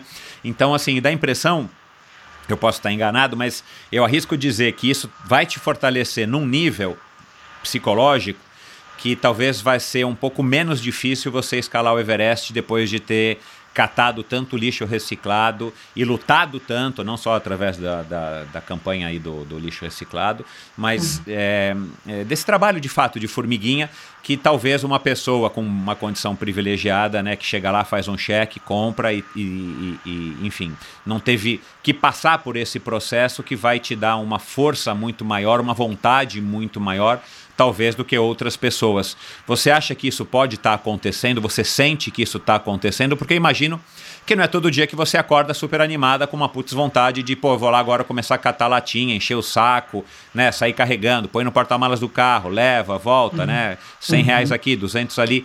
É, você sente que isso de alguma maneira, é, no, no final né, do balanço geral, tá te trazendo mais vontade, mais força para que você possa fazer tudo isso é, já está valendo a pena, eu entendi, mas ser coroado para que as pessoas, em tudo isso que você falou, se sintam representadas com você ali no cume da montanha? Eu, eu, é muito interessante a sua análise, Michel. Eu estou de extremo acordo. Eu acho que a gente entende, pelo, pelo período de experiência que eu tenho, né, de- desde 2009, em alta, desde 2011, desculpa, em alta montanha, a gente entende que o que é determinante para ter sucesso na alta montanha é, claro, contar com as condições físicas, é claro que é, é contar com as condições climáticas, mas principalmente contar com a resiliência, com a condição psicológica. Isso é que vai determinar sucesso eh, na prática de montanhismo. E acredito também que seja em qualquer prática esportiva. A gente sabe muito bem que às vezes tem o cara super treinado, mas por um detalhe de, de psicológico ou de pressão ele não consegue alcançar o resultado desejado. Eh, esse processo de trabalhar quatro horas por dia na reciclagem, porque na realidade assim, diariamente eu tenho um, bastante, um volume de trabalho muito grande. Eu tenho que continuar trabalhando pra, para a grade 6, no meu horário comercial regular. Eu trabalho com a reciclagem posterior a esse horário, então são mais quatro horas de trabalho, de segunda a sexta. Eu tenho que treinar o físico, porque eu não posso deixar de, de, de, de, de lado esse treinamento, essa periodização, essa preparação. Eu tenho que dar atenção às pessoas que estão interessadas em saber do projeto. Eu tenho que cada vez mais fomentar o networking, entender quem é que pode me ajudar nesse projeto. Então, eh, eu te- tenho me sobrado de seis a sete horas para dormir e comer. As, as demais horas é realmente É. focada no projeto. Claro que é muito esforço e claro que eu já disse que não, eu não sinto esse cansaço. Mas eu tenho certeza que esse processo todo tá- vai fazer a diferença na minha realização quando eu estiver na montanha. Outro dia eu li o seguinte, Michel. É, se você quer vencer na, na chuva, treine na tempestade. Então, o que está Isso. acontecendo nesse momento é tempestade. Todos os dias tem adversidade, todos os dias tem um esforço, uma energia que eu tenho que estar imputando aí, colocando na, é, no, no meu cotidiano, e, e- e tenho certeza que vai resultar lá na frente em sucesso, em, em um resultado realmente coerente com o que eu trilhei nessa jornada. Você, é, é, ao longo dessa, da, da tua carreira aí como, como guia na Grade 6, e, e agora, especificamente depois de ter se lançado nesse desafio, você está procurando já ter contato, além do Raineri, né, que, que escalou o Everest, quer dizer, tentou chegar ao cume seis vezes, né, pelo que eu pesquisei aqui, três ele conseguiu, né, uma ele bateu na trave, é, além dele, né, que pode te trazer muita experiência e tal, você já está começando a trocar experiências com outras mulheres, principalmente, que chegaram ao cume ou ainda, ou, ou, enfim, você não vai fazer isso, vai fazer, você vai fazer isso mais para frente? Como é que você está com relação a essa troca de experiências com pessoas que de fato estiveram lá e, e eventualmente chegaram ao cume? São É, cinco ao- brasileiras só a gente está falando, né? São cinco brasileiras, exatamente, são cinco mulheres apenas. São 25 brasileiros no total, sendo cinco mulheres e nenhuma pessoa negra. Eu, de verdade, eu tenho um pouco mais de contato com a Yesha, que é a mais jovem brasileira a alcançar o topo do Everest. E o meu maior contato é basicamente com o Carlos Santalena, então é com um homem, né? Aham, Que também esteve três vezes no topo do Everest. É, eu penso que faz diferença eu conversar com cada, uma, cada um desses escaladores. Eu preciso entender a disponibilidade deles. Eu gosto de, de, de captar a informação, a experiência, ler. Eu acho que agrega muito. Tenho interesse sim de, de em algum momento conversar com cada um dos, da- cada uma das pessoas que estiveram lá na montanha. Claro que eu vou entender qual a, o interesse deles em contribuir comigo. Claro, eu é. tenho, tenho muita abertura e quero sim antes da expedição par- ouvi-los. Na verdade, vou- tem, tem, tem duas pessoas em especial que eu mais converso sobre essa montanha. É o próprio Carlos Santalena e o Carlos Canelas. Entendi. Ah, você conversa ou você é, pensar, eu sei que você pensa nisso todo dia, até porque você está trabalhando para isso, né? Mas o Everest, ele, ele, enfim, ele faz parte do seu dia a dia de alguma outra maneira, além de todo o treinamento e todo o empenho que você está tendo no projeto até agora, você procura estar reservando um espacinho para dar uma estudada, para ver vídeos. Como é que você pode, aí eu não sei, é, como é que você pode, uma pessoa pode se preparar para escalar o Everest, é, além do que a gente acha que é óbvio, né? Que é treinar, que é, enfim, é, fazer ou- outros tipos de preparação. É, existe, sei lá, vale a pena ficar vendo livros, lendo livros de técnicas, lendo livros de histórias, vendo filmes, documentários. Como é que se pode absorver um pouco mais dessa história do Everest para que você possa chegar lá, vamos dizer assim, mais preparada? Porque até o campo base você já foi, mas não é uma escalada, é uma caminhada, né? E, aliás, é uma caminhada longuíssima, né? Você disse numa das entrevistas, acho que nove dias, né? Isso mesmo. É. Uhum. Aí, claro, a hora que você está no campo base é que de fato começa a, enfim, as cascatas do Kumbu e tudo mais, que começa a, a, a escalada propriamente dito, com os desafios, com os perigos e tudo mais. É, existe alguma maneira que uma, você, né, uma pessoa que tem interesse, pode é, se aprofundar nos, nos estudos, vamos dizer assim, do Everest, é, antes mesmo ou depois mesmo de fazer treinamentos específicos? Uhum. Eu entendo que existe e entendo também que seria que é fundamental buscar as informações, principalmente para ter um pouco mais de autonomia, Michel, e de garantia de maior segurança na montanha. Pode, a gente, eu gosto muito de pensar que eu não posso ser extremamente dependente do guia para o quesito decisão, para o quesito segurança. Então eu, eu gosto de entender, por mais que eu não tenha passado por lá, nos campos altos do, do Everest, eu gosto de entender como pode, o que, o que eu posso encontrar ao longo do percurso. Então, Aham. filmes, de modo geral, eu não gosto de assistir muito, porque os filmes, de, modo, de maneira geral, é, demonstram muito mais, é, de repente, acidente, É. ou, ou, de repente uma forma, uma forma, como eu posso dizer, romantizada da montanha, que, que porventura pode ser que eu, não, que, eu não, que eu não veja e não perceba ao longo da escalada. Apesar disso, vale a pena assistir para ter uma nuance aí do que pode ser encontrado. Eu gosto bastante de sentar com o Carlos Santalena, vez ou outra, e perguntar: me conta aí quais são os trechos da montanha, me conta aí quais são as possibilidades de risco e de, de ou de clímax é, na, na, montanha. Em que momento que eu vou ter um pouco mais de dificuldade? Em que momento que eu vou precisar, por exemplo, ter uma alavanca maior do meu quadril, da minha passada? Em que momento eu vou ter que ter realmente uma resiliência muito mais forte entender que, que poxa, falta um pouco mais para seguir em frente ou aquele momento eu vou ter que parar? Eu gosto de entender com ele quais são os pontos é, da montanha ao longo de todo o percurso. É longa, né? Uma montanha grande e longa. Eu quero entender em que momento, poxa, eu posso relaxar, em que momento eu teria que tá, estar mais atenta àquela passagem, em que momento eu teria que tá, dar um pouco mais de velocidade na minha passada.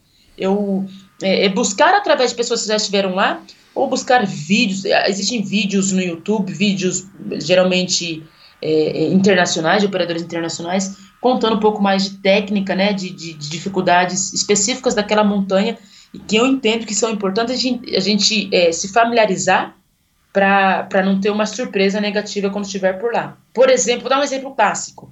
É, a gente tem que entender que no Everest, por exemplo, nós encontraremos muitas gretas, aqueles buracos gigantescos, profundos e largos, para a gente passar. Se a gente não entender que terá isso sim ou sim, em que Sherpas, em que um staff local preparará uma ponte através de escadas de alumínio é, para a gente passar, pode ser que a gente chegue lá sem saber dessa informação. Quando vê essa ponte atravessando esse buraco, a gente não queira passar. A gente não preparou a nossa mentalidade, não preparou, não visualizou o que seria essa passagem antes de estar lá e pode ser que a gente volte. é, é, a, gente, a, gente, a gente boicote a nossa realização porque não tinha essa, essa informação. Parece simples, parece batida essa informação, mas tem gente que não procura saber. Vou te dar um outro exemplo e aí eu vou dizer de algo que eu vivenciei de perto, que não é o Everest, o Aconcagua. Tivemos uma situação com um cliente em que ele foi para Aconcagua e não sabia, não tinha certeza, não tinha essa informação de que ele ia, ia dormir em barraca. ele não experimentou não em barraca. É, ele não experimentou essa informação aqui no Brasil, apesar de a gente não ter altitude, ele poderia, ele deveria ter dormido em barraca aqui no Brasil, na montanha, uma ou mais noites, seria o ideal mais noites. Quando chegou lá, ele não sabia lidar com a barraca, ele não sabia como se posicionar, não sabia como se organizar. Na primeira noite ele falou: Isso não é para mim. Ele tinha excelente condicionamento físico, ele tinha condição de seguir em frente, mas essa informação pernoite em barraca não foi aceita por ele. Na primeira noite ele voltou. Ele abortou a viagem por conta disso. Então, se familiarizar do ponto de vista teoria e também prático é fundamental. Você tem toda a razão. Preparar-se é. nesse sentido faz a diferença na expedição. E por falar em preparação, é, é, eu vou querer saber o que, que você, com o que, que você se alimenta para te dar essa energia contagiante. Uhum. Se é comida liofilizada, se é rapadura mesmo, se é se é garapa, o que que é, se é sucrilhos. É, mas como é que você está se preparando? Eu vi, eu vi, né, no, no, num dos vídeos também muito legais você correndo, é, eu vi uma fotinho você pedalando. como é que você está é, se preparando fisicamente? É, ou como você né, tem aí, tá, tá, como é que está traçado né, tua, o teu planejamento. Eu sei que você é uma pessoa que está sempre em forma e tudo mais, né, não tem como você fazer essas expedições. Né, e depois, para quem quiser saber mais, entra lá no teu, no teu Instagram ou procura na, na internet. Eu vou colocar vários links aqui no post do episódio de hoje para saber. Você já escalou aí diversas montanhas. O, o Denali não está no teu currículo, mas você escalou, né?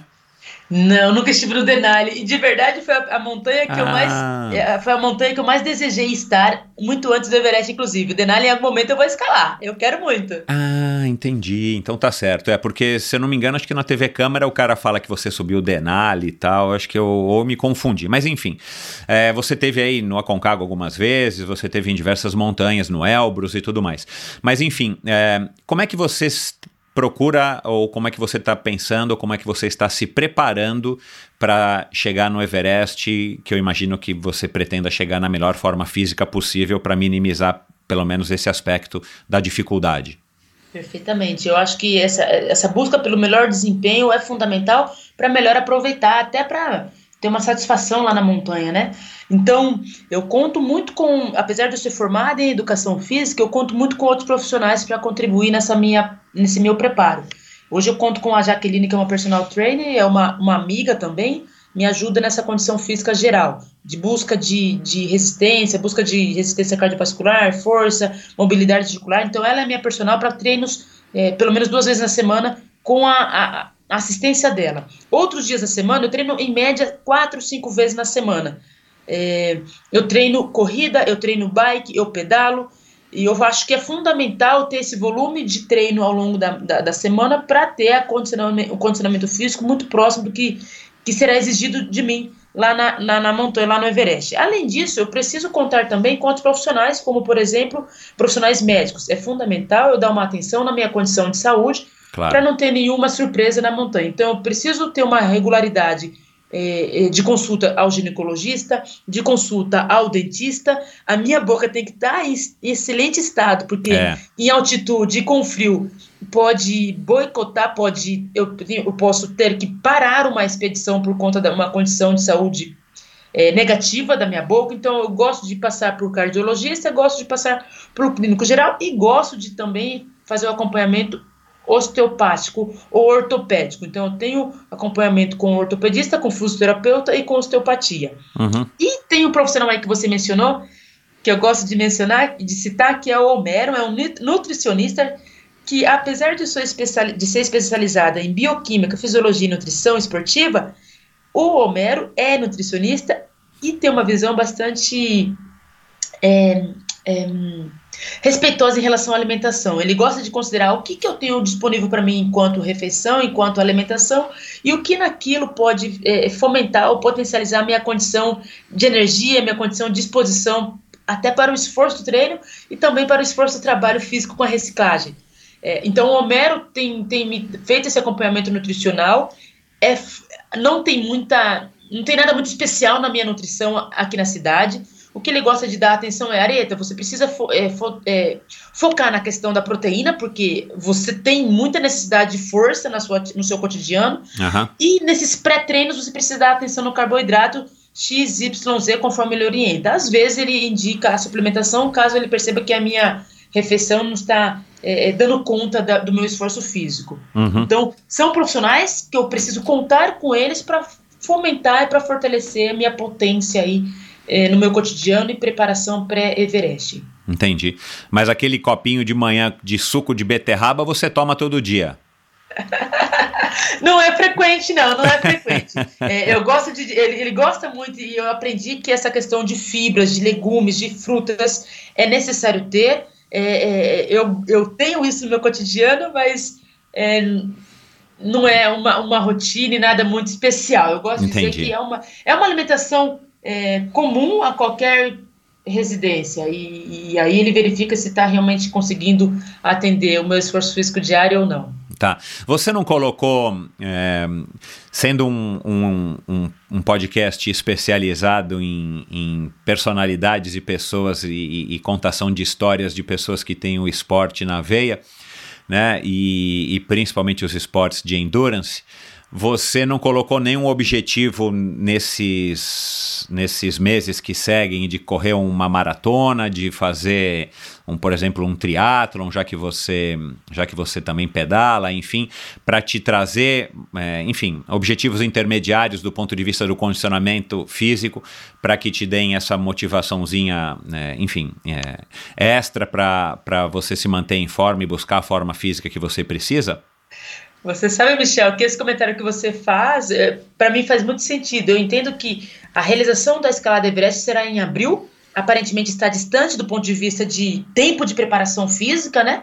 Então é importante, na minha opinião, e parece que na sua também, incluir alguns objetivos menores ao longo Sim, do percurso. claro. É. Uma maratona da vida, de verdade, eu não colocaria, porque para mim é bastante exigente e pode, de repente, gerar uma quebra no meu preparo pré-Everest. Então Ah, poderia tá. ser muito poderia me lesionar ou poderia ter um esforço é, que distancia a minha realização. Eu diria que o preparo físico para uma maratona é maior, escute essa, é maior do que para escalar o Everest.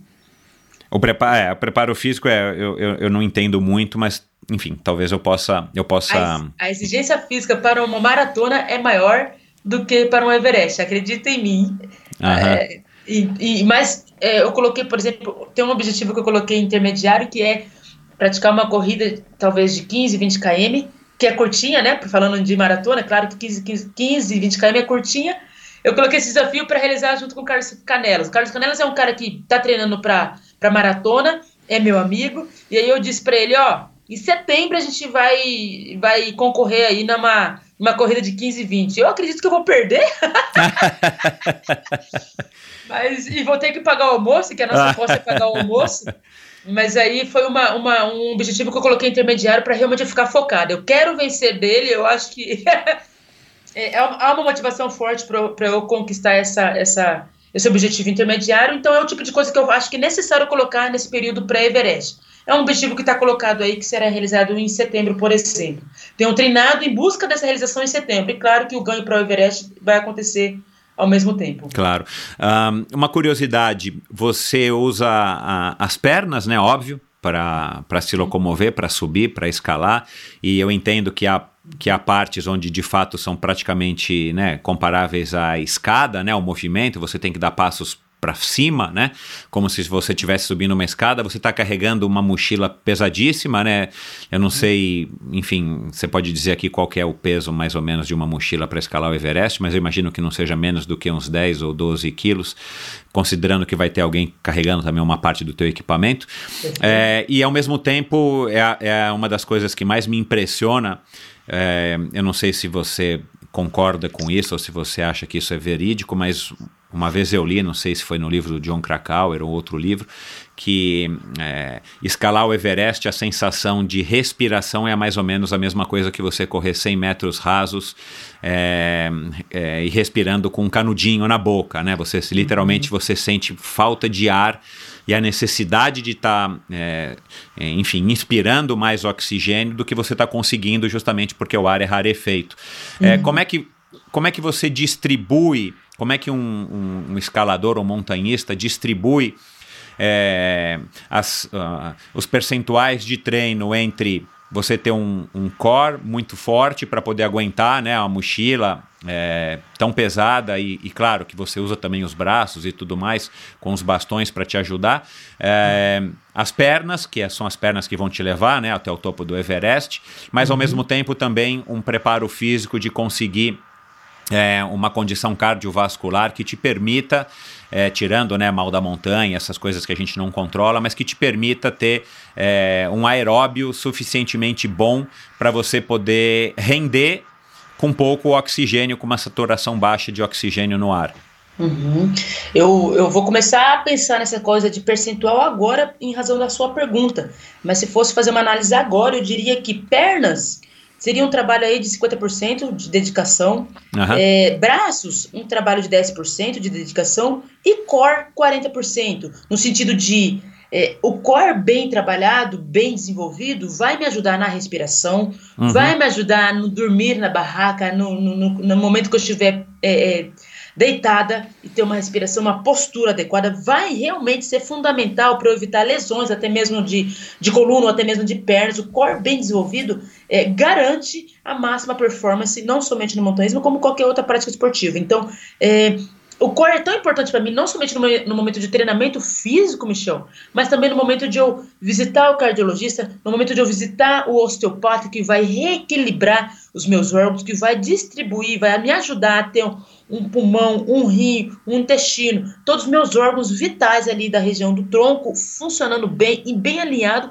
para ter uma melhor distribuição metabólica, melhor distribuição dos nutrientes, melhor distribuição do oxigênio, dos gases. Então, o core, se não for 40%, é mais que isso. Entendi. Essa região do tronco faz sentido. Tem, uhum. é, para mim é fundamental não somente para ter um bom desempenho, para evitar lesão e para uma série de coisas aí que eu já comentei. Uhum.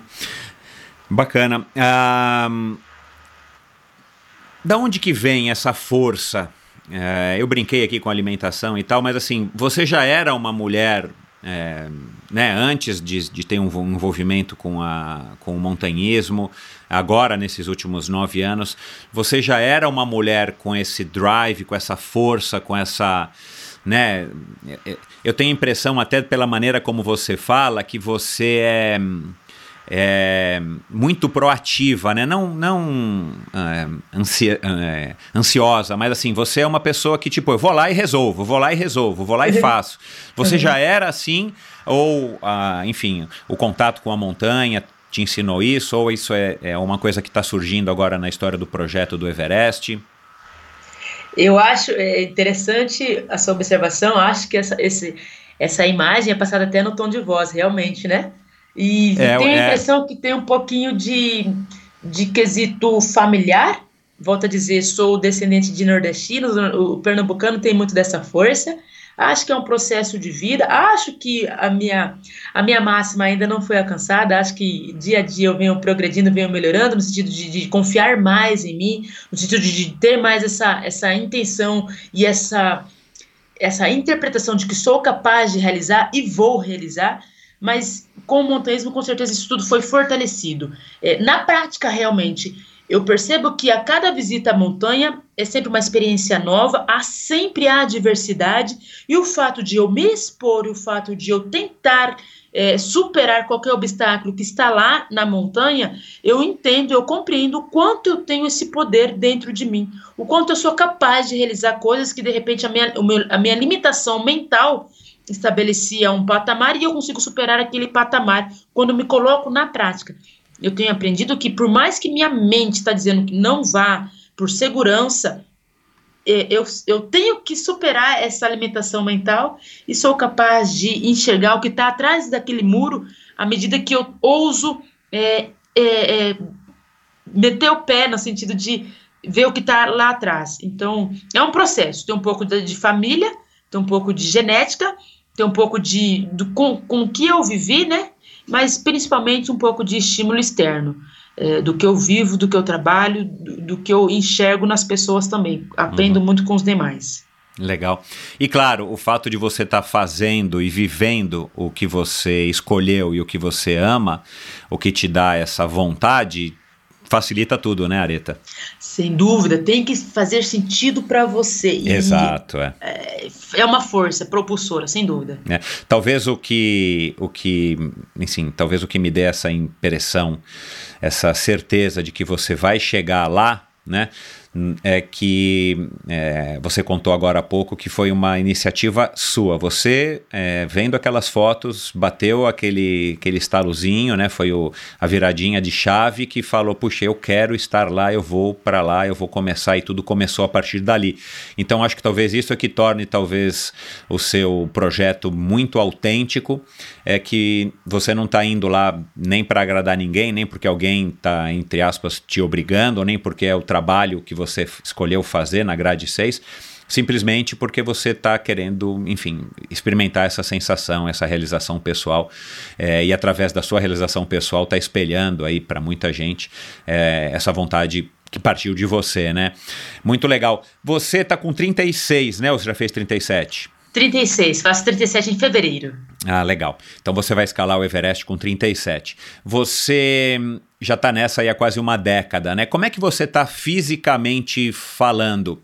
É, porque eu entendo que o montanhismo talvez até enfim, junto com outras modalidades, né, principalmente as modalidades que eu trato aqui, claro, quanto mais tempo você tem na estrada, mais você entende daquilo, mais fácil fica num aspecto, né, de você ter essa compreensão não só sobre os seus limites, as suas a sua condição, mas também sobre é, todo o, o que envolve a prática esportiva, né, o contato com a natureza, no seu caso, com a montanha, mas ao mesmo tempo, fisicamente, você vai mudando. Né? Como é que você está? Você hoje está é, mais forte, mais preparada fisicamente do que você estava no começo? Ou você já está tendo que usar é, recursos para, vamos dizer assim, já está tendo que carregar uma mochila um pouco mais leve para que você possa render o seu máximo? Como é que você, como é que está a Areta com 36 anos perante o esforço, o empenho que você usa no seu dia a dia, no seu trabalho?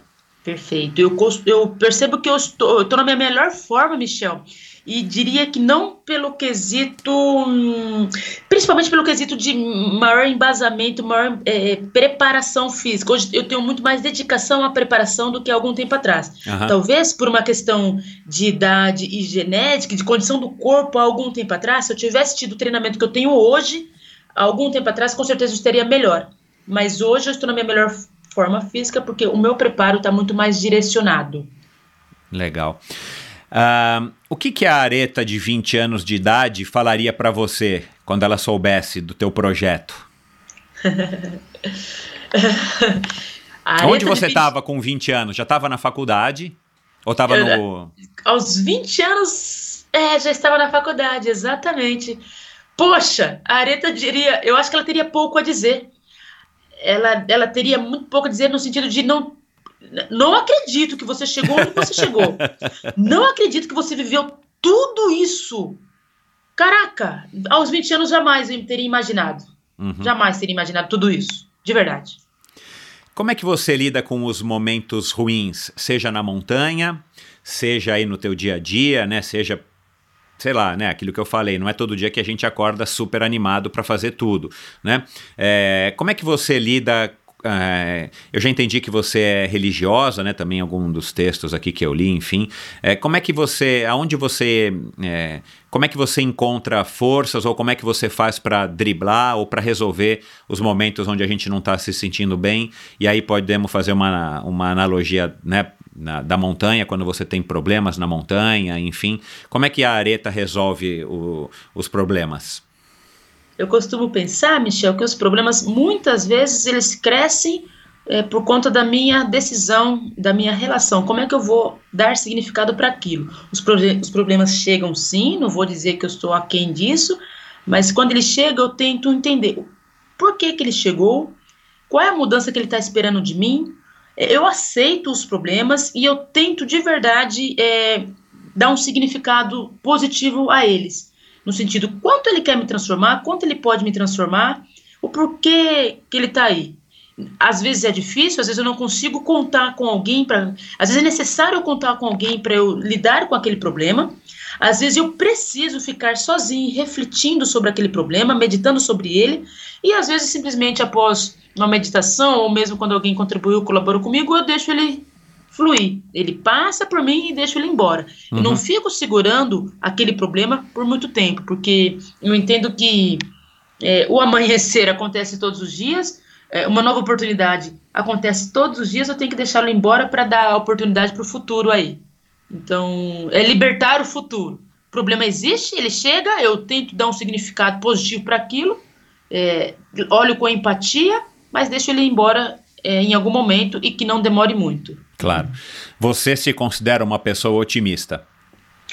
Muito, muito. Independente da circunstância, eu sempre enxergo que as questões chegam, os problemas chegam, mas tem um motivo positivo naquilo. Às vezes eu não enxergo o motivo, mas eu sou otimista diante de qualquer circunstância.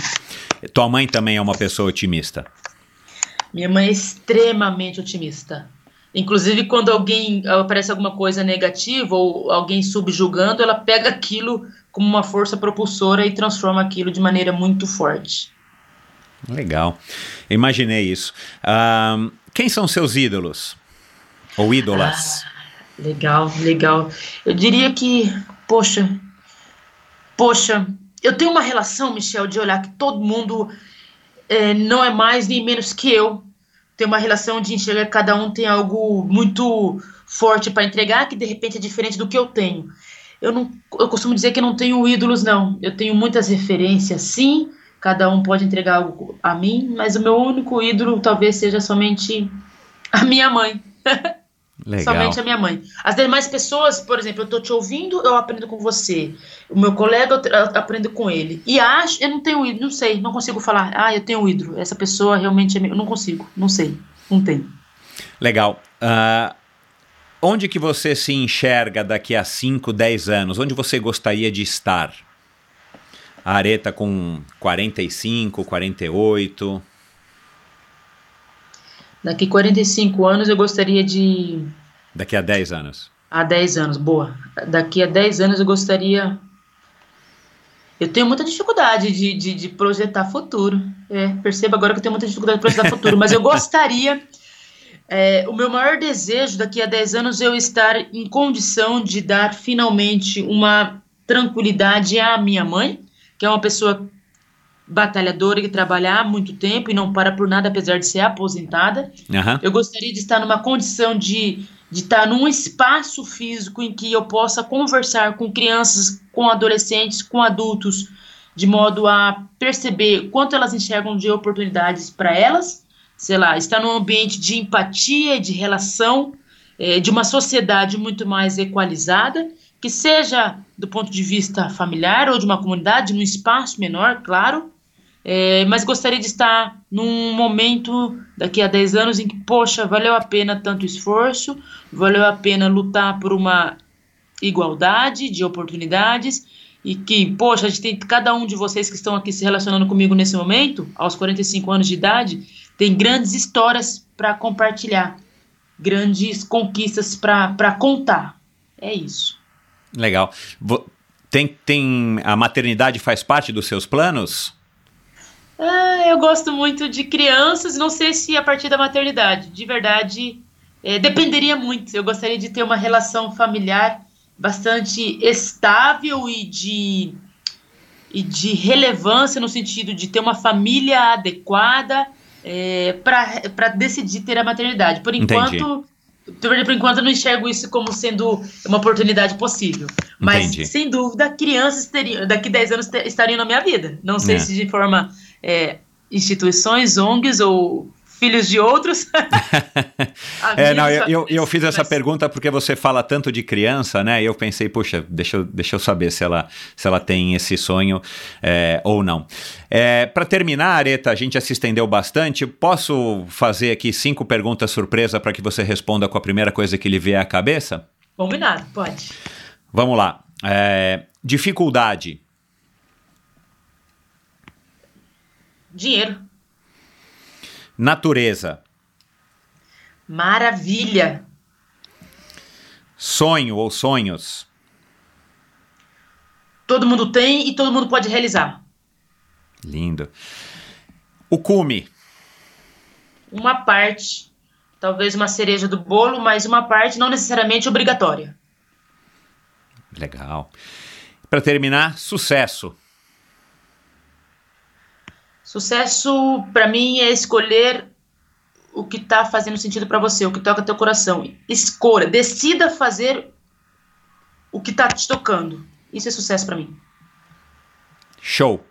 Areta, quem quiser contribuir, quem quiser te apoiar, quem quiser conhecer mais, quem quiser entrar em contato para eventualmente, né, tentar te ajudar, enfim, qual que é o melhor canal? Você tem empresário, te procura na, na grade 6, como é que faz? Acho que o melhor canal é o meu, meu perfil no Instagram. Instagram. Pode me chamar via direct, pode me chamar via mensagem. É arroba areta underline Duarte. Areta underline Duarte. Legal. E, e, e lembrando que o Areta... Que façam... Uhum. O Areta uhum. é chique, né? Areta com H, Areta do Areta Frank. Ah, boa, Areta com TH. É, isso, isso é, é Areta chique, Areta chique. é, legal. Você está com uma campanha na plataforma Apoia-se, curiosamente a mesma, coincidentemente a mesma, onde eu tenho aqui a minha plataforma também de apoiadores, né? É, o projeto da tua camisa, o teu logo é sensacional, parabéns, eu não sei quem foi que criou, mas uma coisa espetacular. É, como é que está o projeto das camisetas? Legal. Existe então, eu estou vendendo camisetas de material reciclado, né, que é feito de PET, algodão orgânico. São camisetas que tem na, na frente a logomarca que o Stefan, que é um publicitário, criou para mim. É uma logomarca que está maravilhosa, né, que demonstra aí o cabelão aberto, grande, alto, com a montanha Everest ao fundo, tá bem legal. Esse, essa, essa ideia foi ativada também. É, qualquer pessoa interessada nessa camiseta, só fazer contato comigo pode ser via Instagram e fazer o pedido tá em andamento e, e, e, seria o maior prazer aí saber que as pessoas estão vestindo a areta no Everest no peito. Isso aí. É, deixa eu fazer uma pergunta aqui curiosa, né? Enfim, talvez até um pouco boba, mas é, eu entendo pelo, enfim, pelo que eu eu tô ligado aí no mundo, enfim, converso disso bastante com a minha filha mais velha. É, eu entendo que é, esse cabelo alto, né, que você colocou no logotipo e que muitas vezes nas imagens que, que eu assisti suas, que eu vejo suas, você tá com esse cabelo, não sei como é que chama, né, o cabelo armado, eu não sei. Uhum. É, é, é, sim, um grande símbolo da sua negritude, né? É, uhum. Acaba sendo uma marca, né, que é como aquilo que a gente tinha antigamente do Black Power e tal. Uhum. Você já chegou por acaso a pensar se lá no cume do Everest você vai ter tempo para tirar o capacete, não sei como é que faz para o cabelo ficar daquele jeito, dar, dar uma eletrocutada no cabelo e fazer uma selfie? Porque, cara, isso seria simbólico, né? Porque você lá em cima de capacete, máscara, óculos, né? né? Enfim, é aquela, aquela imagem que a gente não sabe quem tá lá, na verdade, né? Porque é difícil reconhecer quem são, né? Você já pensou nisso? Você sabe que eu acho que é uma ideia fantástica. Eu sou apaixonada por esse cabelo. Eu costumo dizer que, apesar de ser uma grande paixão, se eu perdesse, por exemplo, não seria assim. Volto a dizer, né? Eu sou muito otimista com qualquer problema que existe na minha vida.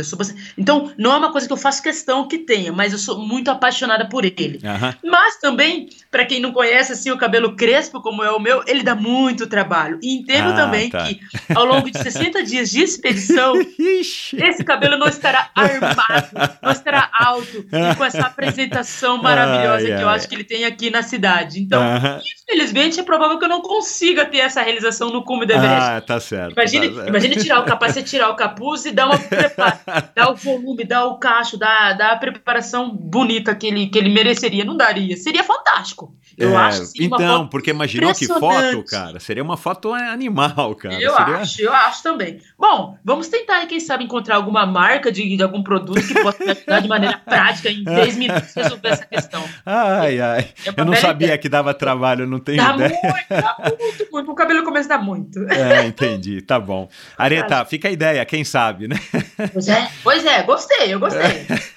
gostei. É, muito obrigado. Eu tô realmente, enfim, desejando que você consiga de fato isso. Eu vou ter o maior orgulho aí de você. E, e quero sim, né, poder comemorar e celebrar com você. É, depois você vai virar uma estrela. Não sei se você vai querer voltar aqui ao Endorfina, mas seria um prazer recebê-la aqui depois de passar, depois de passar por essa experiência para contar como é que foi. E, mas foi um prazer bater esse papo. Tomara tomara que, que você consiga, né? Também aqui através do Endorfina. É, eu tenho muita gente que me, que me segue, muita gente aí que são fiéis ouvintes.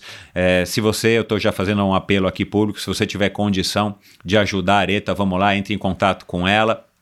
É, faça aí o que for é, possível dentro do, do, alcance de cada um, porque acho que para nós brasileiros, para quem gosta de esporte, para quem é fã é, de realizações através do esporte, eu acho que vai ser um símbolo, uma simbologia muito legal ter uma brasileira no topo do mundo é, e essa brasileira sendo a Areta, além das cinco nobres mulheres que já, já escalaram, mas eu acho que vai ser um marco muito legal aqui para a gente e a gente está precisando desse tipo de mensagem, desse tipo de otimismo. Obrigado mais uma vez. Quer dar uma última mensagem antes da gente desligar, Areta? Michel, eu que agradeço. É um prazer enorme falar com você, porque eu sei que você, além de um atleta, você tem uma visão de mundo muito ampla. Então, eu tenho crescido aprendido muito contigo. É uma honra conversar com você e tenha certeza que após o Everest, a ideia é se manter a mesma areta de aqui. É, não venha com, com essa de areta, não vai falar mais comigo, pelo amor de Deus, me dê a oportunidade. Gosto não. muito de tratar com pessoas como você, que são aí é, pés no chão, que são pessoas com grandes visões e pessoas que realmente contribuem com o próximo. Adorei e que tenha mais vezes, por favor. Legal, você está sempre convidado a hora que você quiser para qualquer projeto que você for realizar. Muito obrigado, boa sorte, bons treinos e vamos lá, pessoal, vamos colaborar aí com a Areta. Aliás, vamos desligar aqui, eu já vou pedir para você encomendar aqui minha camiseta. É, é, isso, Areta, obrigado, um beijo, boa sorte e bons treinos, é, que você consiga realizar seu sonho. Muito obrigada, beijos, obrigada pessoal. E é isso, pessoal. Como eu acabei de falar, vamos lá, vamos tentar aí ajudar a Areta, quem puder, né? Claro. Eu vou colocar os links na plataforma do Apoia-se, então se você já está acostumado aqui eu falando do Apoia-se no Endorfina, é só dar uma entradinha lá, apoia-se, apoia-se.com, apoia-se, enfim, desculpa, agora eu não estou lembrando. Mas é só procurar Apoia-se, Areta Duarte, Areta com H, e eu vou colocar o, os links, né? Não só para o Apoia-se, mas para o Instagram dela e para outras coisas aqui de, que falam da Areta no post do episódio de hoje. Tenho certeza que foi uma conversa muito bacana para você também, eu adorei. Cara, a coragem e a bravura dessa moça me, me, me impressionam positivamente. Que bom, que bom que a gente tem gente assim, que bom que eu descobri. Obrigado, Rosita, mais uma vez. Obrigado aí pela, é, por ter me apresentado a Areta. E que moça simpática, tomara que ela de fato consiga. E se não conseguir no ano que vem, que vai ser em 2022, já disse isso para ela. E se ela também não conseguir chegar ao cume que ela, que ela tanto deseja, acho que ela já tá aí passando uma mensagem muito legal. E só o fato da gente saber que ela tá lá e tá tentando já vai também trazer aí bastante coisas positivas pra gente. E é isso, pessoal. É, é, dê um alô para ela, com certeza ela vai ficar feliz, nem que seja uma, uma mensagem, né? Você não, claro, não tem obrigação de, de contribuir, de doar, mas mande uma mensagem de boa sorte e tal, enfim, eu acho que ela vai é, adorar, acho não, ela vai adorar. E para mim também. É, ah, eu ia falar uma coisa. A gente falou aqui no finalzinho, né? Só porque eu gosto de, de correlacionar os, os convidados com. É, os convidados do, do episódio é, com convidados passados, né? É, eu vi muita similaridade aí no drive dela com a Andrea Carroça Hessel, nossa maratonista, né? Que, que também teve uma infância aí humilde, que acabou vencendo na vida através da maratona, né? E ela teve aqui recentemente, bem como a Ana Augusta, Ana Augusta Soares que também lá de Itacaratu, no interior de Pernambuco, aliás, é, conterrânea aí da, da indiretamente conterrânea da Areta, né, que é descendente de pernambucanos, que também saiu de Tacaratu e prosperou na vida e se tornou aí uma triatleta campeã, amadora campeã, advogada, mãe, enfim, esposa. Então tão, são dois episódios aí super correlatos aí com a história da, da Areta, bem legais. E com a Rosita Belink, claro, por que não? Rosita que foi que nos apresentou uma história também muito bacana da Rosita aí, campeã de tricampeã brasileira de escalada, numa época aí do preto e branco, né, Rosita? É, enfim, e outras tantas outras mulheres que já passaram por aqui, aliás, né, tô numa série aí grande aí, longa de mulheres incríveis. E é isso, pessoal, deem o seu alô para mim, Endorfina BR no Instagram, no site endorfinabr.com você encontra todos os episódios do Endorfina Podcast. E até a semana que vem com mais um episódio espetacular, aliás, o episódio da semana que vem já está é, gravado e é um episódio espetacular, eu não vou dizer nada, simplesmente acompanhem aí no Instagram Endorfina BR e ouçam na semana que vem. Legal, valeu! Esse episódio foi um oferecimento da Heineken 00 Você que é do estado de São Paulo, já está sabendo que a Heineken 00 chegou às lojas do Pão de Açúcar? O novo lançamento já é um sucesso. É uma autêntica Heineken que, além de possuir o sabor de qualidade e zero álcool, é também uma long neck com bem menos calorias. Um lançamento que mudou a rotina de quem gosta de apreciar uma boa cerveja, mas que em muitas ocasiões não podia beber por razões óbvias. Dá para beber agora a Heineken 00 durante o home office, no happy hour virtual com os amigos, assistindo às suas séries favoritas depois do treino, olha lá, e até mesmo se você for dirigir. Olha que liberdade, a Heineken 00 se encaixa em vários momentos do seu dia. Se você ainda não experimentou, vai lá, agora você pode. Compre a Heineken 00 nas lojas do Pão de Açúcar em todo o estado de São Paulo ou peça pelo site pãodeaçúcar.com. E não se esqueça que a Heineken 00 é um produto destinado somente para adultos. E também foi um oferecimento da Bovem Energia. A Bovem é uma comercializadora, uma gestora e uma geradora de energia.